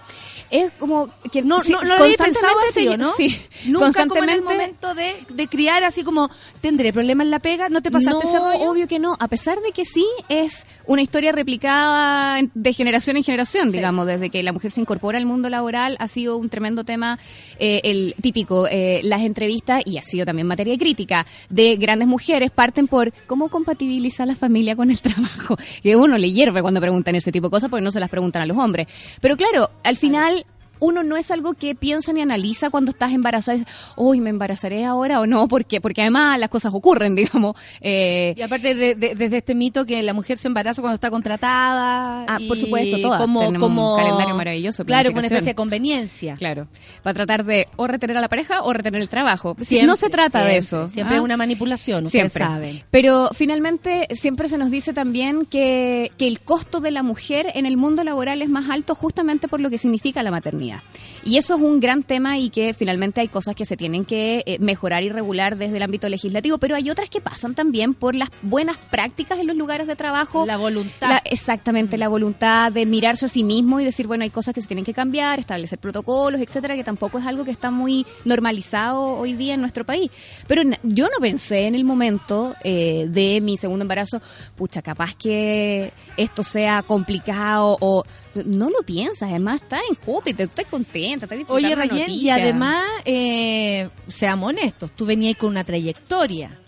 O y sea, ya eso tenía una también te relación de varios años en el mismo lugar. Y, te- y eso te contiene, o sea, tú creéis conocer a la gente, Claro. primero que todo, y después tú decís, bueno, con todo lo que he hecho, no creo. No debería creo, ser, claro. No debería, porque Pero tu trabajo ha ¿sabes sido interesante Al también. final, al final, inevitablemente, el entorno te hace llegar a la pregunta de, eh, ¿tengo que escoger entre mi trabajo y la maternidad? ¿Será que tengo que dejar de trabajar para Te lo poder- preguntáis. Sí, sí. Y no debería pasar esa pregunta por la cabeza. Sobre todo cuando en el mundo se hacen grandes esfuerzos para que las mujeres estemos también muy presentes en el mundo laboral, al mismo tiempo que los roles de cuidado de niños sean más compartidos con hombres en el mundo. Entonces, es una gran cagada, si lo pensamos bien. Porque, o sea, parte por... Una buena por- manera de definirlo. Sí, Una gran cagada, porque parte de tu, de tu tema específico, pero si lo empezamos a revisar, es como que hay un montón de, de, de pensamientos asociados equivocados, como de, de la obligación, primero, que existe, por ejemplo, para alguna de la mujer de tener hijos, y por otro lado, de no dar condiciones para que esta mujer trabaje y tenga hijos, como una trampa. Claro, es como una trampa. Es como una trampa. Eh, y porque socialmente se castiga. Se castiga, so- bueno, tú seguramente lo has vivido. Se castiga que tú decidas no tener hijos. por supuesto. Se castiga súper fuerte. Eh, se castiga que tú te quejes de tu lugar de trabajo. Se castiga que tú salgas públicamente diciendo que esto también te pasó. Eh, la mayoría de las voces, en mi caso, han sido lo contrario, han sido de apoyo y han sido una especie de ventana abierta para contar muchas mujeres sus propias historias Sí, lo he visto. En la misma radio, en medios de comunicación y en otras áreas productivas. Pero en general existe esta mirada de, uy, pero ¿para qué lo vas a hacer? Qué vergüenza, los vecinos van a comentar, la gente va a decir, no, pero ¿para qué? Nadie más te va a abrir la puerta, no va a poder trabajar en ningún otro lado. No va, eh, como que la suma del riesgo Sí, está sí. mucho más presente que la importancia de decir lo que está pasando y tratar de alguna manera de cambiar las cosas. Mira, la gente está muy feliz de verte por acá. Oye, que cuente todo el cagüín, dice la cola intensa. Eh, la orquídea disidente dice pipí especial, deseo cumplido. A propósito de ti. Pipí especial es ese pipí, tú sabes, que, que ese pipí como de emoción que porque estás acá. Muy- qué excelente, buen día para Rayén, qué maravilloso. Denle pega a la Rayén, dice acá la Jazz. Don Súbela, haga algo. Eh, bueno, eh, el apoyo de la gente ha sido importante. Tú decís que eso ayuda, ayuda en serio, porque tú puedes, puede, puede ser cosmético también. El otro día se lo decía a una persona en, en Twitter. eh, el apoyo a través de redes sociales, que es hoy día la manera de estar más cerca en el fondo de la gente, Sí. se convirtió en una especie de subsidio a la justicia. Como un- una forma de hacer justicia también. Es, un como la subsidio funa. cariñoso. el subsidio cariñoso. Ese que te ayuda porque, porque los procesos judiciales toman su tiempo y yo confío en que las cosas van a, van a llegar a, a un... em, a un buen puerto, como se dice habitualmente. Yo creo que vamos a poder avanzar judicialmente y tengo plena confianza de que lo que junto a mis abogados hemos logrado establecer dentro de la demanda es una demanda lo suficientemente sólida como para no asustarse y para poder avanzar y ganar ese caso. Pero mientras eso ocurre, van a pasar algunos meses. Y ahí claramente que esos apoyos son fundamentales. Oye, Rayen, ¿tú cachai que? Y tú lo sabes más que yo, porque has estado más ahí que yo. Eh, los medios están tomados por las mismas personas. Concentración, Eh, sí. eh, hay, una concentración de las Sí. mismas personas a cargo de los medios, lo cual también hace como una la- como la misma pincelada, es como que todo tuviera Sí. el mismo color. De hecho, casi todos tienen como en sus eh, sitios o cosas el, el color azul. No sé si los une, no sé si es como muy eh, heterosexual, ¿no? Así como ni- masculino. niños haciendo eh, periodismo. No sé, pero hay cosas demasiado en común también. O sea, uno dice, eh, esta pauta es como para todos por igual, es como que les repartieron una pauta a todos. Eh, y desde acá, de este medio, mucho más, eh, y puede ser entrante, pujante, amenazante en algunos casos, podemos observarlo con mayor precisión. O sea, se ve desde más lejos, se ve más clarito eso. ¿No te da miedo? Porque eh, uno dice, claro, me voy de acá, pero, ah, tal vez me puedo ir acá. Chucha, el primo. No, oh, claro. tal vez me puedo ir acá. Oh, mierda, es la, es la esposa. Sí. Eh, o de acá, no, es un amigo. Entonces, o sea, la concentración de los medios de comunicación hace que sea muy difícil salir ¿había de un lugar. reflexionado sobre eso Sí, claro. estando desde adentro también? Sí, claro. Y, y de hecho me pasa que una de las razones que, que me que hace que me dé mucha pena, eh, que es el lado triste de esta situación con, con Bio Bio, pasa principalmente porque de toda esa escena que sí es muy parecida entre los medios y donde las pautas son casi iguales entre uno y otro, para mí Bio Bio representaba un lugar donde sí esa independencia de los poderes económicos implicaba que tenías una libertad editorial que no está disponible en todos lados en los medios tradicionales. Tú al menos lo sentías y lo vivías y así. Absolutamente, y es la razón por la que para mí fue maravilloso llegar a trabajar a ese lugar. El tema es que el costo resultó demasiado alto, pero, pero tiene esa libertad editorial que a mí me parece fantástica. Claro, pelearse, eh, dar una batalla y mostrar los lados feos de ese lugar tiene costos altísimos y esos costos son los que yo analicé en el fue más íntimo, que tiene que ver con mi familia, con mi marido, qué sé yo, de bueno, ¿qué significa esta, esta exposición? ¿Qué significa pelearse con este tan Antes grande? de, ¿no? antes de tomar la decisión. Pero sabes que llegó un minuto en que era para mí completamente insostenible. Lo comentaba el Era otro más día, natural revelarlo que guardarte la que yo no soy así. Yo no soy así. Yo sé que hay mucha gente que le resulta, incluso no hago un juicio negativo sobre lo que significa el cinismo en la vida. A mí me parece que puede ser incluso en muchos casos una herramienta de subsistencia para muchas personas. Pero sabes que a mí no me resulta. Las cosas se notan. Y tratar de eh, estar constantemente, además, expuesto en un medio de comunicación donde tú no solamente cuentas algo, sino que además en la bio Bio uno ejerce la opinión eh, y la opinión es tu visión de lo que está ocurriendo. ¿Con qué cara yo me paro después a hablar sobre situaciones, sobre una reforma laboral, sobre una, eh, no sé, eh, demanda sindical? Si, si ahí Somos no había nuestras nada de propias eso. experiencias también. Finalmente me estaba haciendo mi propio tejado de vidrio. Eh. Y no era posible para mí sostenerlo. Que eh, es, es muy fuerte cuando uno está en un, en un lugar de trabajo y tú decís, soy parte de esto, Mm. peleo con esto o me voy y trato de Sí. solucionar esto, Sí. ¿cachai? Porque como que tienes que elegir el lugar de donde te vas a parar, más allá de ser la víctima. O sea, porque también como víctima, comillas, tú podrías decir, oh, me voy a quedar piola, oh, qué miedo. Claro. ¿Cuántas mujeres han callado y han soportado eh, o, o las han echado y ni siquiera han podido ganar una demanda? Sí. La, la gente también empieza a comentar, eh, la Emilia dice, si cada mujer tuviera que llevar un registro anual de cada vez que fue acosada, denigrada, insultada, discriminada, violentada y expuesta, el mundo se sorprendería y dejarían de existir los casos aislados.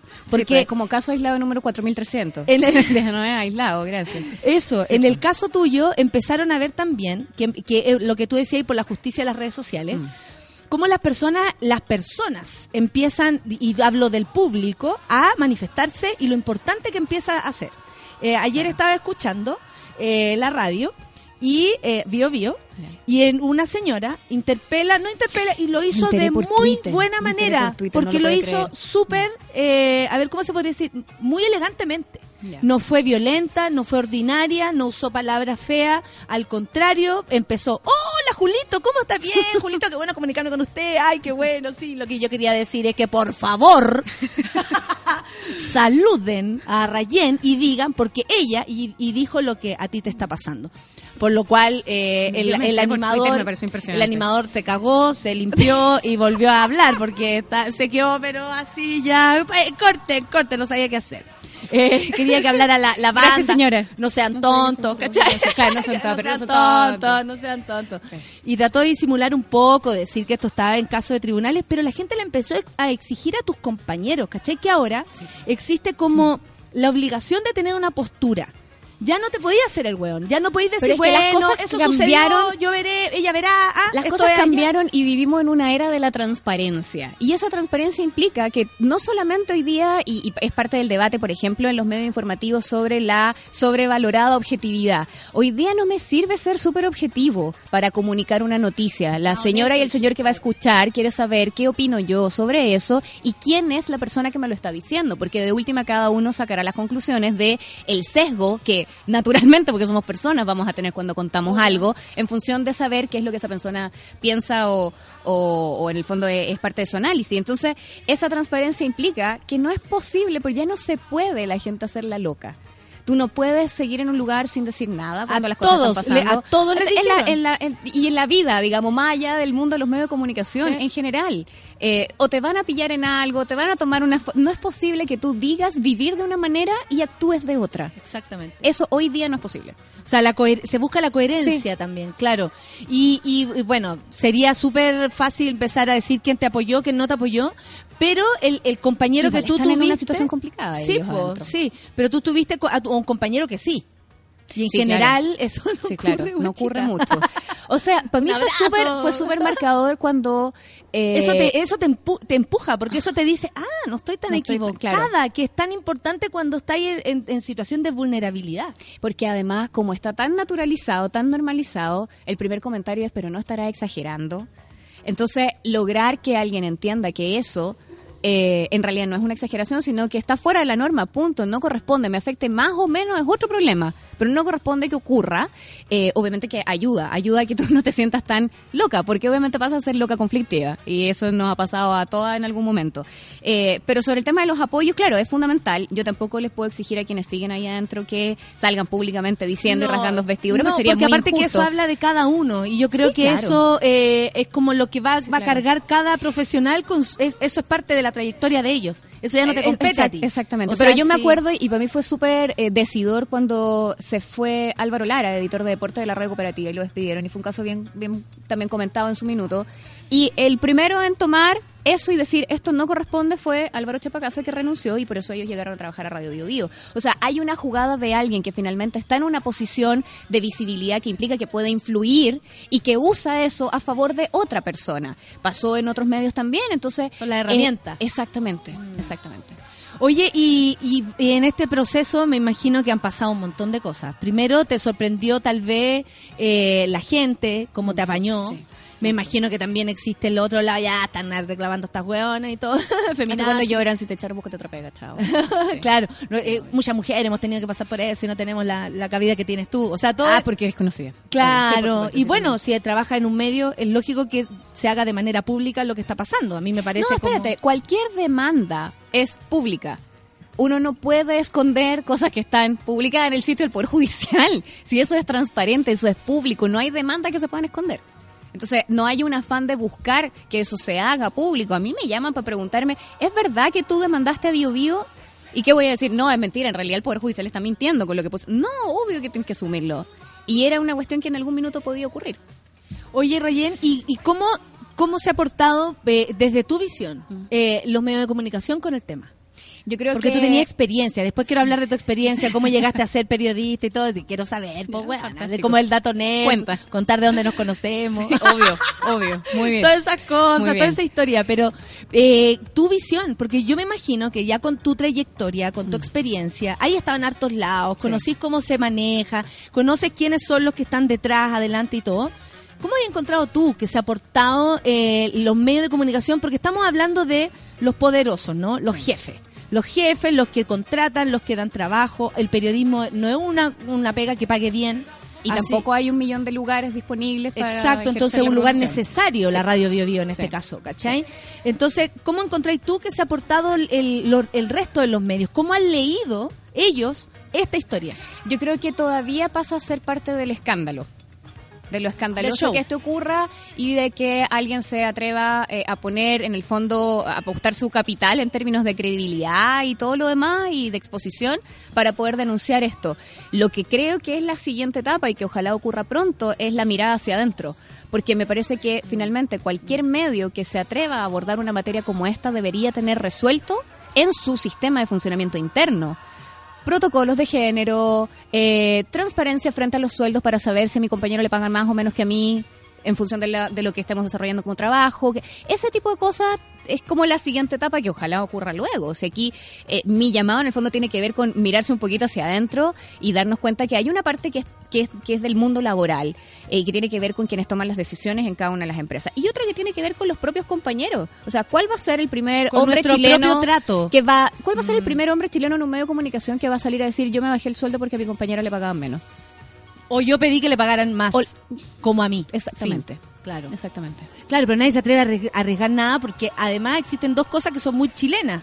Es lo que estáis diciendo. Primero, que No el, trabajo, el trabajo, el No trabajo. somos muy frontales. El trabajo y esto y esta concentración del poder que está solamente de un lado y, y son los que dan y nosotros somos los que recibimos Claro. la voluntad de ellos de contratarnos, ¿cachai? Claro. O sea, estamos en ese desmedro. Y por el otro lado, el vacío que hay respecto a leyes que protejan a la mujer. O sea, las cabras están denunciando acosos en las universidades Sí, y no hay protocolo. y las universidades no se meten porque dicen que ocurrió fuera del campus. de- ¿Me cachai? de Entonces no hay protocolos Sí. para cosas tan eh, aberrantes como una violación. No hay protocolos para cosas tan aberrantes como que se traspasen los eh, derechos de una mujer embarazada Claro. o en vías de estarlo, ¿cachai? O, o- o ya paría y con hijo en, eh, en los brazos. Entonces, ahí es donde también, como que gracias a ti, gracias a todos, por ejemplo, a todos los que han denunciado de parte de las universidades que se Sí, hizo pues. fuerte este, el año pasado, hemos dado cuenta también lo que falta. O sea, es como que falta demasiado para que el país esté a la altura nuestra. Bueno, el año y no lo digo porque estemos muy arriba. Sí, ahora yo creo que por lo menos en el mundo laboral sí existe un estándar que hoy día es exigible en nuestro país y que no lo estamos usando. Y mientras nosotros no usemos las no leyes lo conocemos, que existen, ¿no? porque hay mínima información al respecto, pero mientras no usemos lo que hay, difícilmente vamos a cambiar las cosas. Ahora, el tema es que esto no puede determinar en que cada mujer que quiere usar una ley vigente que en su trabajo no están cumpliendo tenga que terminar demandando. Claro. Eh, Atinen, por favor. Sí, es parte del acuerdo social para que podamos transitar, si no por la vida laboral en este caso, si no es, es completamente ridículo. Ahora, con el tema de las universidades, a mí me tocó entrevistar justamente a la presidenta de la FEU que iba de salida el año pasado y me hablaba acerca de esto en el mismo momento en que yo estaba viviendo esta otra situación, a lo que voy con la construcción del propio tejado de vidrio, y, y me decía, y no hay protocolos, y la universidad no hace nada, y no se atreve, no sé qué, y yo decía, y aquí adentro tampoco, ¿qué vamos a hacer? Eh, pasa en muchos lugares y son situaciones que creo que hay herramientas disponibles para, para cambiarlas, pero también para eso hace falta, por un lado, atreverse y, y sentir que hay una ley que está de nuestro Pero es que hay un miedo muy grande al poder. Y, por ejemplo, he Y sabido con- y- que estas personas tienen poder. O sea, y, y yo creo que tú lo has vivido, la gente que trabaja ahí también lo vive a Lo diario. que creo que puede ayudar en eso y que, insisto, es parte de la reflexión que los propios medios, centrándonos en ellos, eh, deberían hacer. Es que los medios también tienen que dar cuenta de la realidad del país que se está viviendo.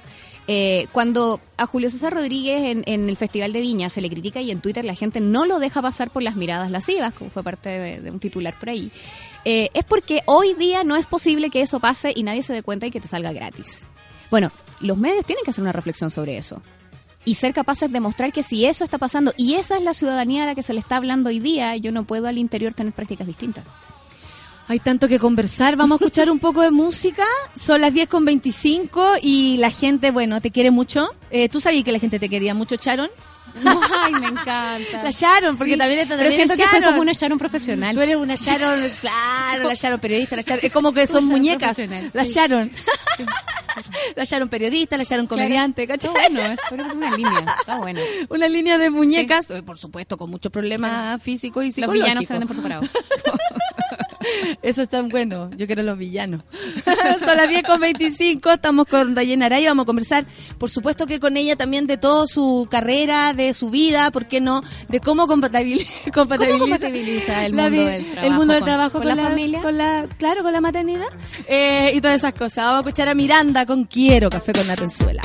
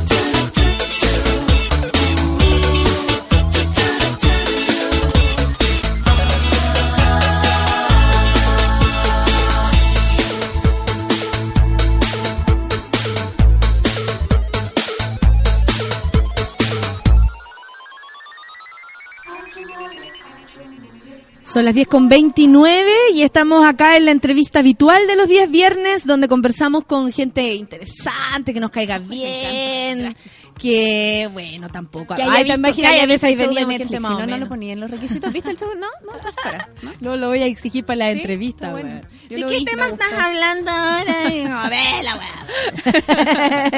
Oye, Rayen, eh, nosotros te vimos, bueno, eh, yo te conozco desde de la vida, por nuestros trabajos también, por otro, otras parejas, otros, otros Otras circunstancias. otras circunstancias de la vida. No pongáis esa cara, bueno, porque me voy a obligar a preguntar. Ah, ¿te imaginas? ¿Por qué terminaron? Ah, Claro. A ver, pero una que nadie conoce. Pero cuenta, música romántica, tráigale pisco sour y ponga la foto en la playa de fondo.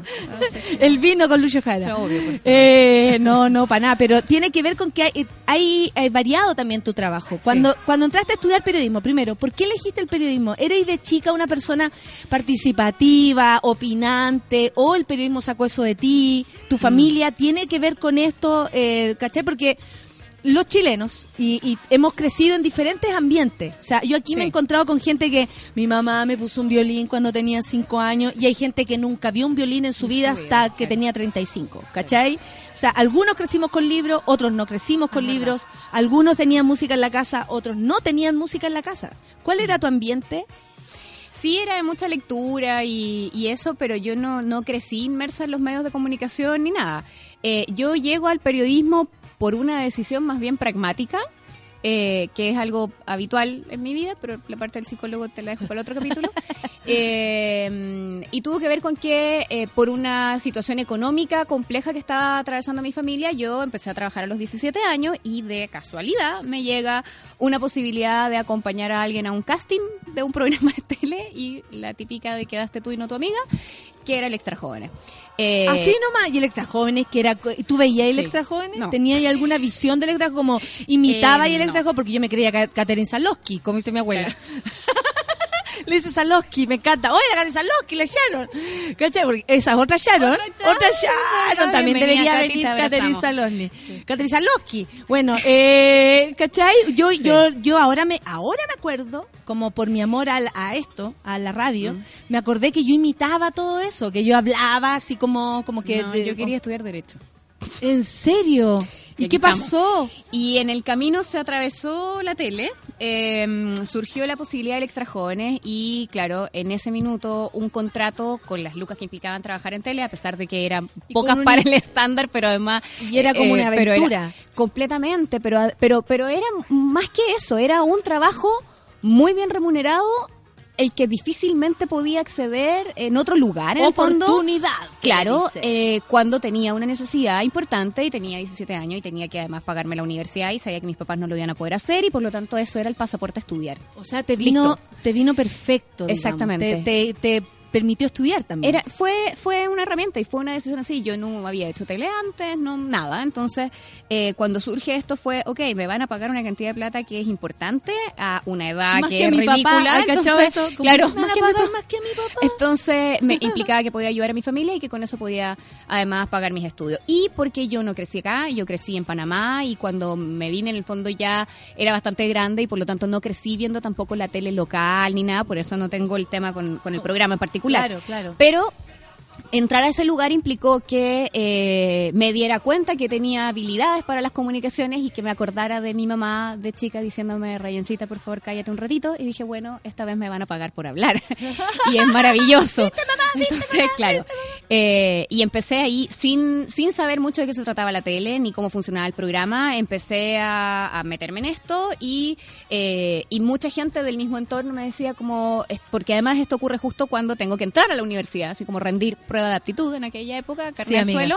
gracias. sí. Va- va- bajando la escalera. sí, gracias. que, que es larga. Me llega, me llega. Y, mm, y entonces eh, en- tengo que decidir a qué voy a postular y no sé qué. Y, y mucha gente del mismo entorno de ahí, de ahí del canal me decían, Rayén, pero toma periodismo, es una cuestión que te va a servir para esta misma pega, tú tienes condiciones para comunicar, ¿por qué vas a tomar otra carrera? Y en algún bueno, ¿qué más da? De última, si no funciona, puedo cambiar de carrera, habrá algún ramo que sea compatible y entra a periodismo. Siempre así como desde lo pragmático, Siempre. nunca desde el corazón, No. nunca de estar descubriendo un, un lugar. Oh, y No. yo caché ahí que estaba mi no, vocación. No, de hecho, el tema de la vocación y todo eso vino con los años de trabajo y, y aprendí a hacer periodismo trabajando. Yo creo que la universidad es muy importante, pero yo aprendí a hacer periodismo trabajando. No, O sea, eso, eso es lo que me han dicho varias No periodistas aprendí a mucho mí, la como, claro, que en el, en el Eh, ejercicio sí, donde sí. se aprende. Sí, y en el fondo empecé a trabajar antes de estudiar y estuve haciendo las cosas en paralelo. Eh, entré a trabajar a, a Prensa Canal 13, que fue una súper, súper, súper escuela, eh, con gente que además llevaba mucho tiempo y, y entonces durante muchos años fui como la más chica de los lugares en los que trabajaba, gente que llevaba bacán. mucho tiempo Sí. y eso te da una Sí. ventaja para absorber experiencia de los demás que es maravillosa. Eh, es entonces, como el permiso para preguntar. Hay personas que ya como que ya pasando el tiempo obvio, no podrían podí- no, preguntar. ¿Cómo no sabía eso a Tú no, altura? tú Claro. estabas ahí en el momento Claro. y con las personas precisas para que te Y que hubo enseñaran. gente que estuvo dispuesta a abrir la puerta a esta cabra chica que no había terminado de estudiar, que estaba estudiando todavía y que podía funcionar y entonces hubo gente que en el fondo abrió esa puerta y que para mí fue fundamental. Claro. Eh, permitir el, el aprender trabajando, el ir absorbiendo otras experiencias, el meterte en este mundo, eh, fue increíble y, y fue para mí por lo menos en, en la época de trabajo en Canal 3 donde dije esto, esto es lo que a mí me gusta hacer. Esto es lo que, me- lo que quiero y esto es lo que me quiero ¿Y dedicar. qué edad tenía ya? ¿Cuánto tiempo había pasado? ¿Cuántos De programas? jóvenes eh? como cuatro años, tres años, tres, cuatro años. Ah, entonces en el ejercicio Sí. captaste. Sí. Y después, ¿cómo, ¿cómo entraste al, dejaste de hacer como entretención, digamos, Sí. y pasaste al periodismo ya más, más, más serio? Fue un camino largo. Lo primero fue que cuando, a ver, yo cuando salgo de Electra Jóvenes es porque la generación que a mí me tocó de Electra Jóvenes es la que mató el programa. En el fondo, con nosotros se acabó. Electra Jóvenes, ¿ya? Porque justamente los tiempos estaban cambiando. Claro. Fue un programa que tuvo muchas sanciones de parte del Consejo Nacional de Televisión porque mostraba niñas con peto en esa época, que obviamente no era nada para lo que terminó ocurriendo después. O sea, ese Pero peto no era, era no una era- polera, era, claro, era una un polera al lado de, era un Sí. chaleco al lado, un poncho Sí. al lado de Alex Hernández. Es- por supuesto. Sí. Entonces, eh, pero para esa época sí había sido com- muy complicado para el canal, entonces el programa termina, eh, yo hago una especie de internado en la televisión por cable, eh, porque además también viví ese proceso y dije, yo no, este no es, este no es el programa que a mí me gusta, exacto. Sí, entendí, me gustan las comunicaciones, puede ser la tele, no había hecho radio para ese momento todavía. pero no porque sepa Pero hablar, me voy a poner en me voy a cualquier poner el peto. Claro, me voy a poner, voy a el poner el peto. Entonces me fui a hacer como este internado a, a los canales de cable eh, y allí me metí en el tema de la música y justo también se dio una oportunidad de entrar a pantalla abierta que era como el programa joven pero pensante que tenía, que tenía Canal 13. Exacto. Y entré ahí y entré a hacer comentarios de música. Entonces, eh, la música y los espectáculos me acompañaron harto rato. Y de verdad que hay muchas cosas que han ocurrido muy de casualidad, pero Pantalla Abierta era un programa tan pobre, pero tan pobre que se hacía en la recepción del canal, porque no había presupuesto para estudio. Entonces uno veía que la gente pasaba. muy estilo cabra chica gritona, todo muy ordinario. Claro, exactamente. Claro. Entonces, Pero eh, con pero, pero con muchas ganas. Entonces, un día el director de prensa, que en esa época era Nicolás Vergara, pasaba siempre, porque volvía de su almuerzo cuando nosotros estábamos por empezar, y pasaba por esta recepción y nos veía todos ahí en, en el, comillas, estudio inexistente de pantalla abierta. Y empezamos a conversar. Hasta que un día yo le digo, oye, a mí me encantaría trabajar en prensa. Entonces me dice, ¿en serio? Me dice, mira, justo eh, María Inés Sáez, que hoy día Suave, está- suave.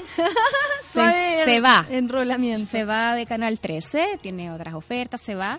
Y tal vez puede haber un espacio allí en cultura y espectáculos. Me dice, pero tú haces música, ¿puedes abordar otros temas? Obvio, por supuesto. Sé tanto de ballet. Vamos. Eh, era una oportunidad que no podía dejar pasar. Y así entré a Canal 13 y empecé a trabajar haciendo comentarios los fines de semana. Y ya entonces no era solo música, sino que era cultura y espectáculos.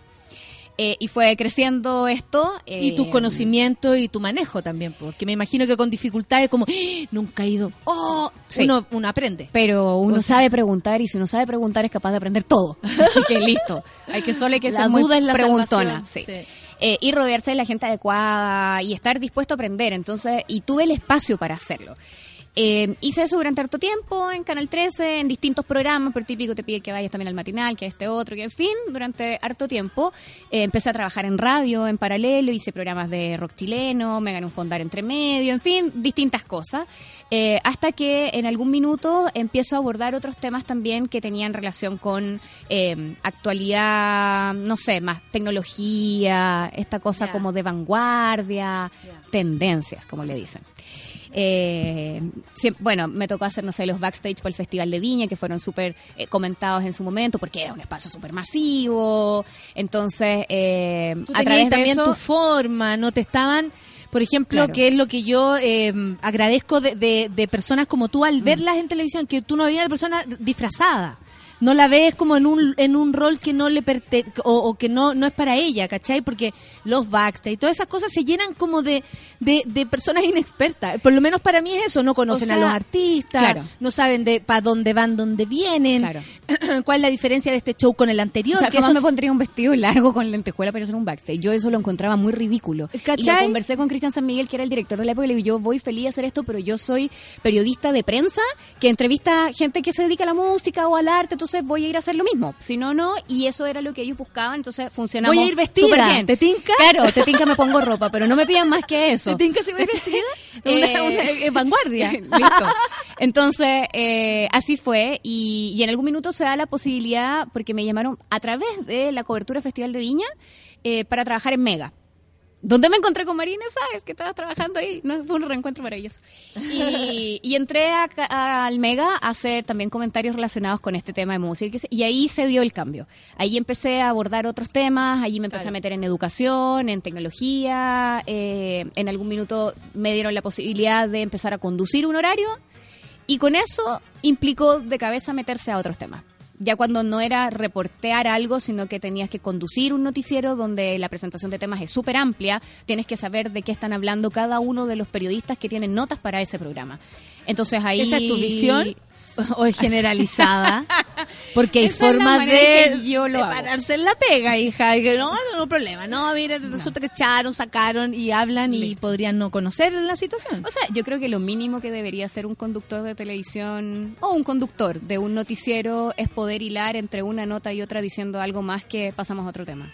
Me encanta que diga eso porque el después de la canción vamos a vamos a escuchar las opiniones que tiene Rayen de la tele, de la radio, porque me creo y el otro día, por ejemplo, eh, más allá de gustos personales o no, incluso políticos, hablamos con Beatriz Sánchez sobre la concentración de medios, sobre lo que uno puede hacer al respecto, pero también sobre lo que ya está impuesto y pareciera que no puede cambiar. Cambiar. ¿Cachai? Y que bueno, tú estás haciendo algo importante porque estás hablando por varias mujeres. Acá también estoy recibiendo un montón de... de ¿Cómo se podría decir? Insultos, no. No, no, para nada. Nuestro público no es así. Ya los bots los sacamos. Oye, me hago chaleco y rutinas con esa gente. Eso, así gracias. que agradezco a todos. Les debo tanto a los trolls, tanto, tanto. Vamos a escuchar a Hot Chip. Estamos con Ryan Araya aquí en Café con Nata en Súbela. Hoy me encanta esta canción.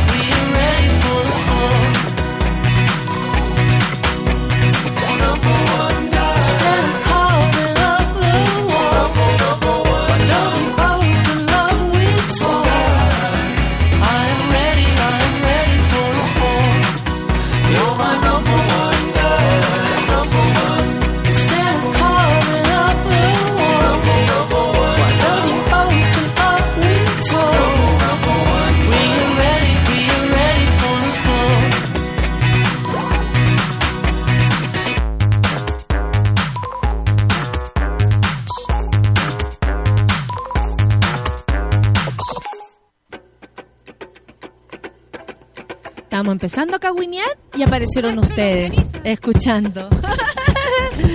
Oye, eh, le mando saludos a la Javiera Kurt que dice que se fueron con la Pitu, ya arrendaron su departamento en, en, en Valdivia, se fueron para allá, se aman profundamente y yo les deseo la felicidad más grande a estas dos mujeres. Eh, Rayen, bueno, nos interesan los medios de comunicación. Nosotros trabajamos en ellos porque los elegimos, porque nos gusta comunicar, nos gusta el contacto con la gente, eh, más allá de, de lo que eso a la larga también un poco masoquista. pueda significar. Pero, eh, ¿qué opinión tenés tú o, o qué opinión te ha ido formando? Porque yo me imagino que desde el extra joven entrando por casualidad, comillas, porque no es casualidad o si no, no estaríamos acá. Eh, Y hace 20 años, yo no lo puedo creer. no, bueno, todo sucedió hace 20 años. Yo salí hace 20 del colegio. Sí, weón. Y ayer vino una chica acá que, ¿qué año una- ¿Qué edad tienes tú? Le digo, 21. Y mi cara así, bueno, yo nací en el 96, dijo, y yo estás en tercero medio, weón, y ya, ya no era ni virgen. Y esta niña, y esta niña recién nacía. Entonces, no, muy, muy heavy. Bueno, eh, eh, con eso, con la perspectiva del tiempo, porque hemos crecido, porque estamos más grandes, porque vamos para los 40, lo cual a mí me, me enorgullece demasiado llegar a una edad adulta. Encuentro que El otro día el oftalmólogo me lo dijo y lo quería matar. No, me dice, bueno, no, pero no no te preocupes porque ahora ahora que estás más cerca de los 40, entonces no va a necesitar anteojos. Pero, ¿Cómo? ¿Cómo? ¿Cómo me estás No, no, estás cerca de los 40, entonces... Y después, bueno, y como está cerca de los 50, tenés que usar estos, y ahora le van a sacar, poner y toda la weá. Eh, pero es bonito, es bonito porque tenemos la posibilidad, creo yo, de ser como queramos ser, de entendernos mejor, de saber Sí. como yo aquí no quiero Sí. estar, aquí quiero estar. Sí. Imaginándonos eh, que, que pudierais elegir. Mm. ¿Dónde te gustaría estar? Porque cachai que igual está difícil, está difícil por, primero, la interna. Como decíamos, todos se conocen con todo, todos han acostados con todo, todos son familia, eh, hay, hay uno por aquí, otro por acá, otro por acá, y al final como que no hubiese escapatoria. Y después uno dice, ¿dónde vaya a estar, Rayen? Más allá de estos pro- de estas situaciones, porque Sí. puede ser que un medio diga, me da lo mismo, vamos con Rayen, la quiero acá. Eh, más allá de eso, porque eso es puro prejuicio, además. Eso es lo que es lo que la gente piensa, no es lo que tú has hecho. Y, eh, ¿Dónde, po? ¿Dón- ¿Dónde uno puede hacer el trabajo? Yo estoy fuera de, de los medios eh, eh, habituales o, o, no sé, Yo creo que cada vez más la independencia me llama. porque no se Cada puede. más. Es difícil. Porque si no, Sharon. Es difícil, sí. sí. Entonces, ¿cómo lo, haría, un- cómo, ¿cómo lo pensarías un diario tú? que se me echaron. Eh, es difícil, es difícil, eh, pero tampoco me gustaría renunciar a la idea de que hay cambios sociales que tienen que permear hacia los medios de comunicación y que por lo tanto en algún minuto se va a atinar. O sea, hasta la cuarta sacó la bomba cuatro. Claro. ¿Ya? Hay, hay gente que está mirando la situación y atina. Claro. Tarde, tres años después, lo que pero llegan. Entonces, O al menos se dan va- cuenta que no perdamos la. ya claro, uno no- equivocamos. Exacto, último. ya. Por último, digo, no, no perdamos la, la esperanza de que el ser humano tiene la posibilidad de razonar y por lo tanto entender lo que está ocurriendo y cambiar en función de, de aquello. Pero no es tan fácil, no es tan fácil. Hoy día, yo tomo las palabras de un amigo, el otro día lo comentaba, que me dijo lo mínimo a lo que uno debería aspirar es trabajar en un lugar que cumpla la ley. Entonces, por ahí también, Razón. cuando uno Mínimo. cuando uno estaba un poquito apaleado por la circunstancia, un poco golpeado, eh, también tu, mm, de algún modo, tu expectativa baja harto. Eh, y Con entonces el desde, que claro, el desde cumple la ley, gracias, vamos. Entonces, ahora, tampoco esto se trata de andar de talibán por la vida y no ser capaz de transar algunas cosas o, O de, de tolerar otras o o de o, de, o de tratar de hacer cambios desde el interior y para eso también es importante estar. Si cuando uno queda completamente al margen tampoco sirve. Eh, tienes que lograr de alguna manera influir si es que tu convicción es que Participar. puedes con tu participación justamente hacer que las cosas cambien. Eh, el tema es que claro, hay cosas que sencillamente no son tolerables y, y hay extremos, pero insisto, esto no se trata de que en cada lugar en el que yo vaya voy a estar opinando en contra de todo. Y entonces, no, no es Aparte así, que es un no, poco de no- caricatura no todo te eso. convoca. Por supuesto que no, po. ¿Cachai? No. todo, no todo es como, no todo me importa. O no todo quiero decir lo que pienso. Obvio. Elijo no es también. compulsivo, es Elijo pensado. las luchas. Obvio, si uno antes de escribir en la red social, no sé si sabían, pero pueden pensar antes de hacerlo. Eso es lo bonito, porque, oye, ¿por qué respondí así? Porque puedo, porque me doy el tiempo de decir, a ver, ¿con qué le Ay, respondo a esta lindo. persona? Por supuesto. Entonces, ¿qué, qué opinión tenía ahora, por ejemplo, ya de lejos y con y, y pudiendo de los medios de comunicación, de la tele, por ejemplo? Yo creo que eh, yo creo que la televisión se quedó como hace 20 años atrás, en general.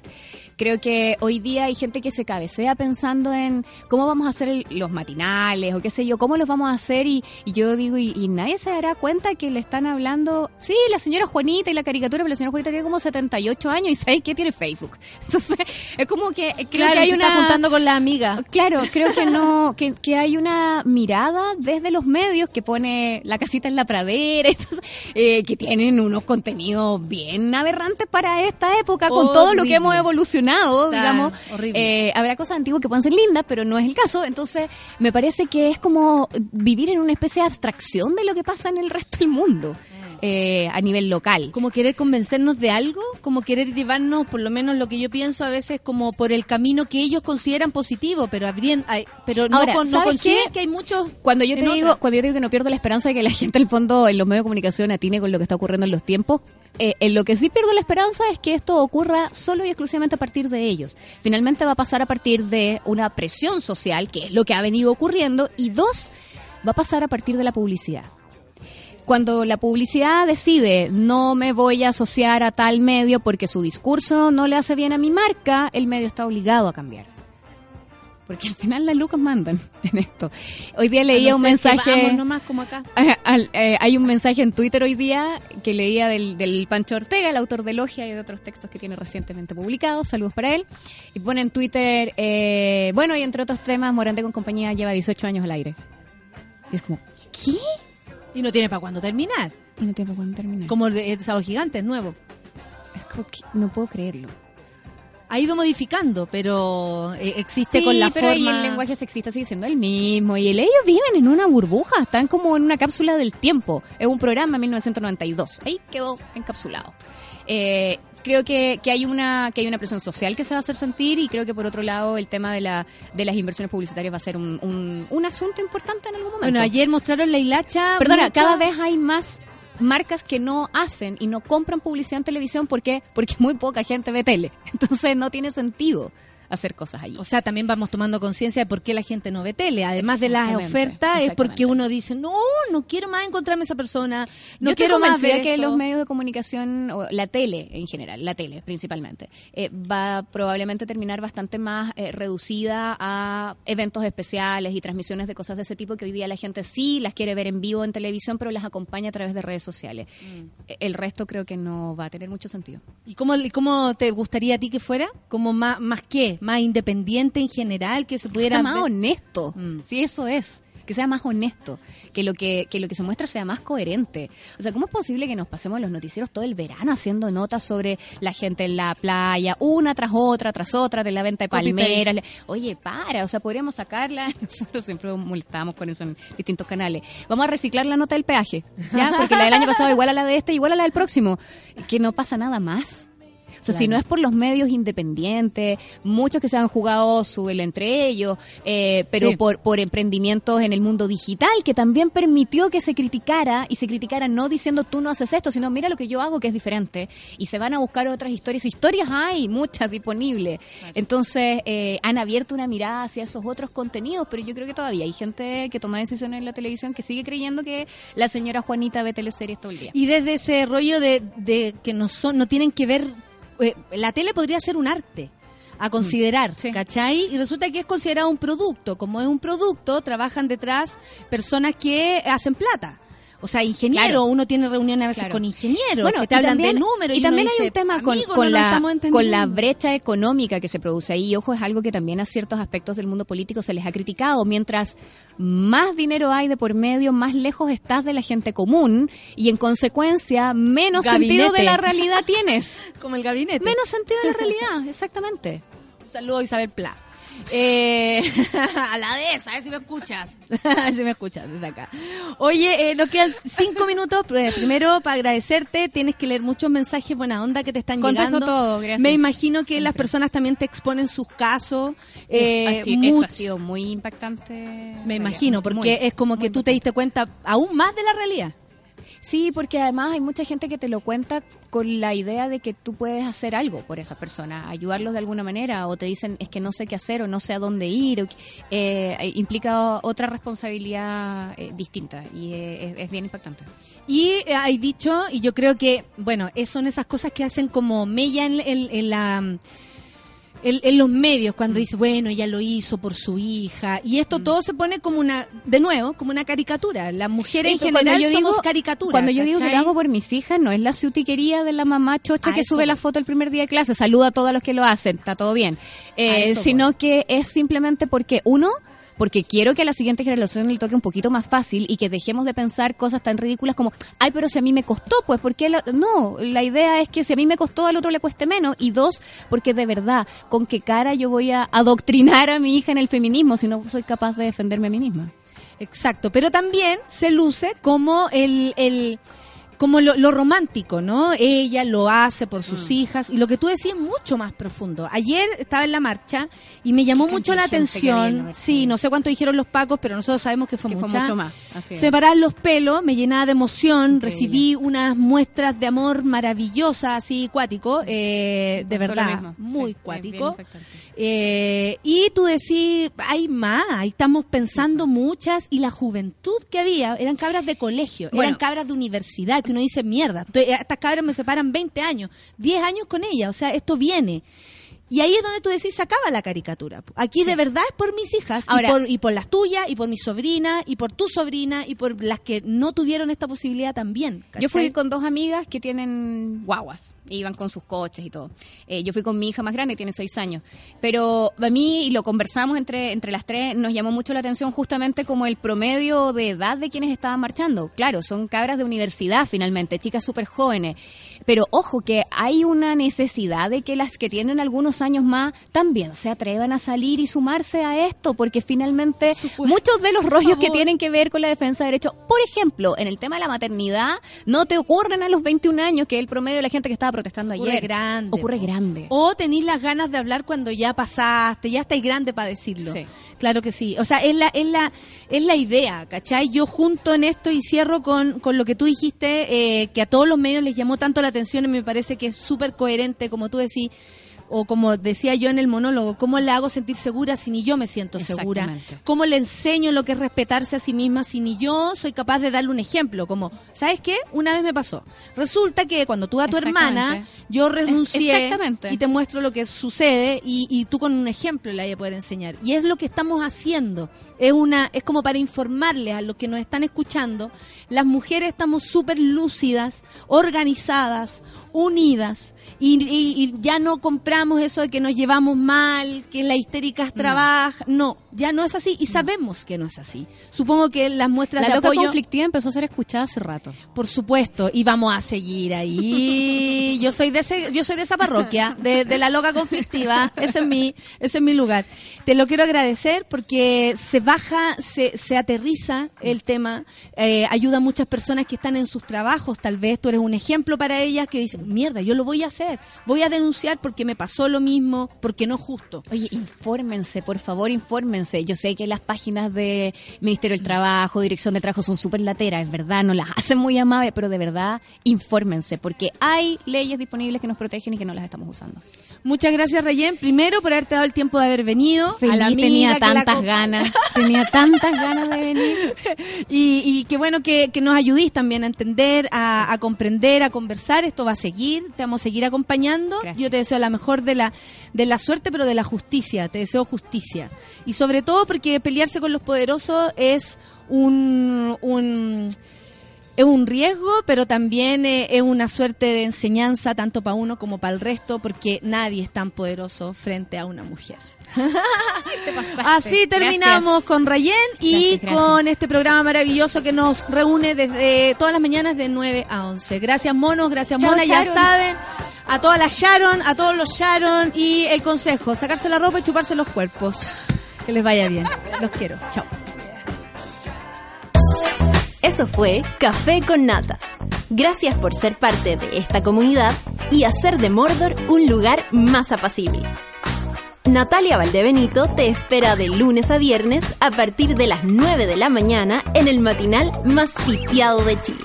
Solo en Sube la Radio y en otra sintonía. Café con Nata fue presentado por Clínica Cela, expertos en tratamientos láser.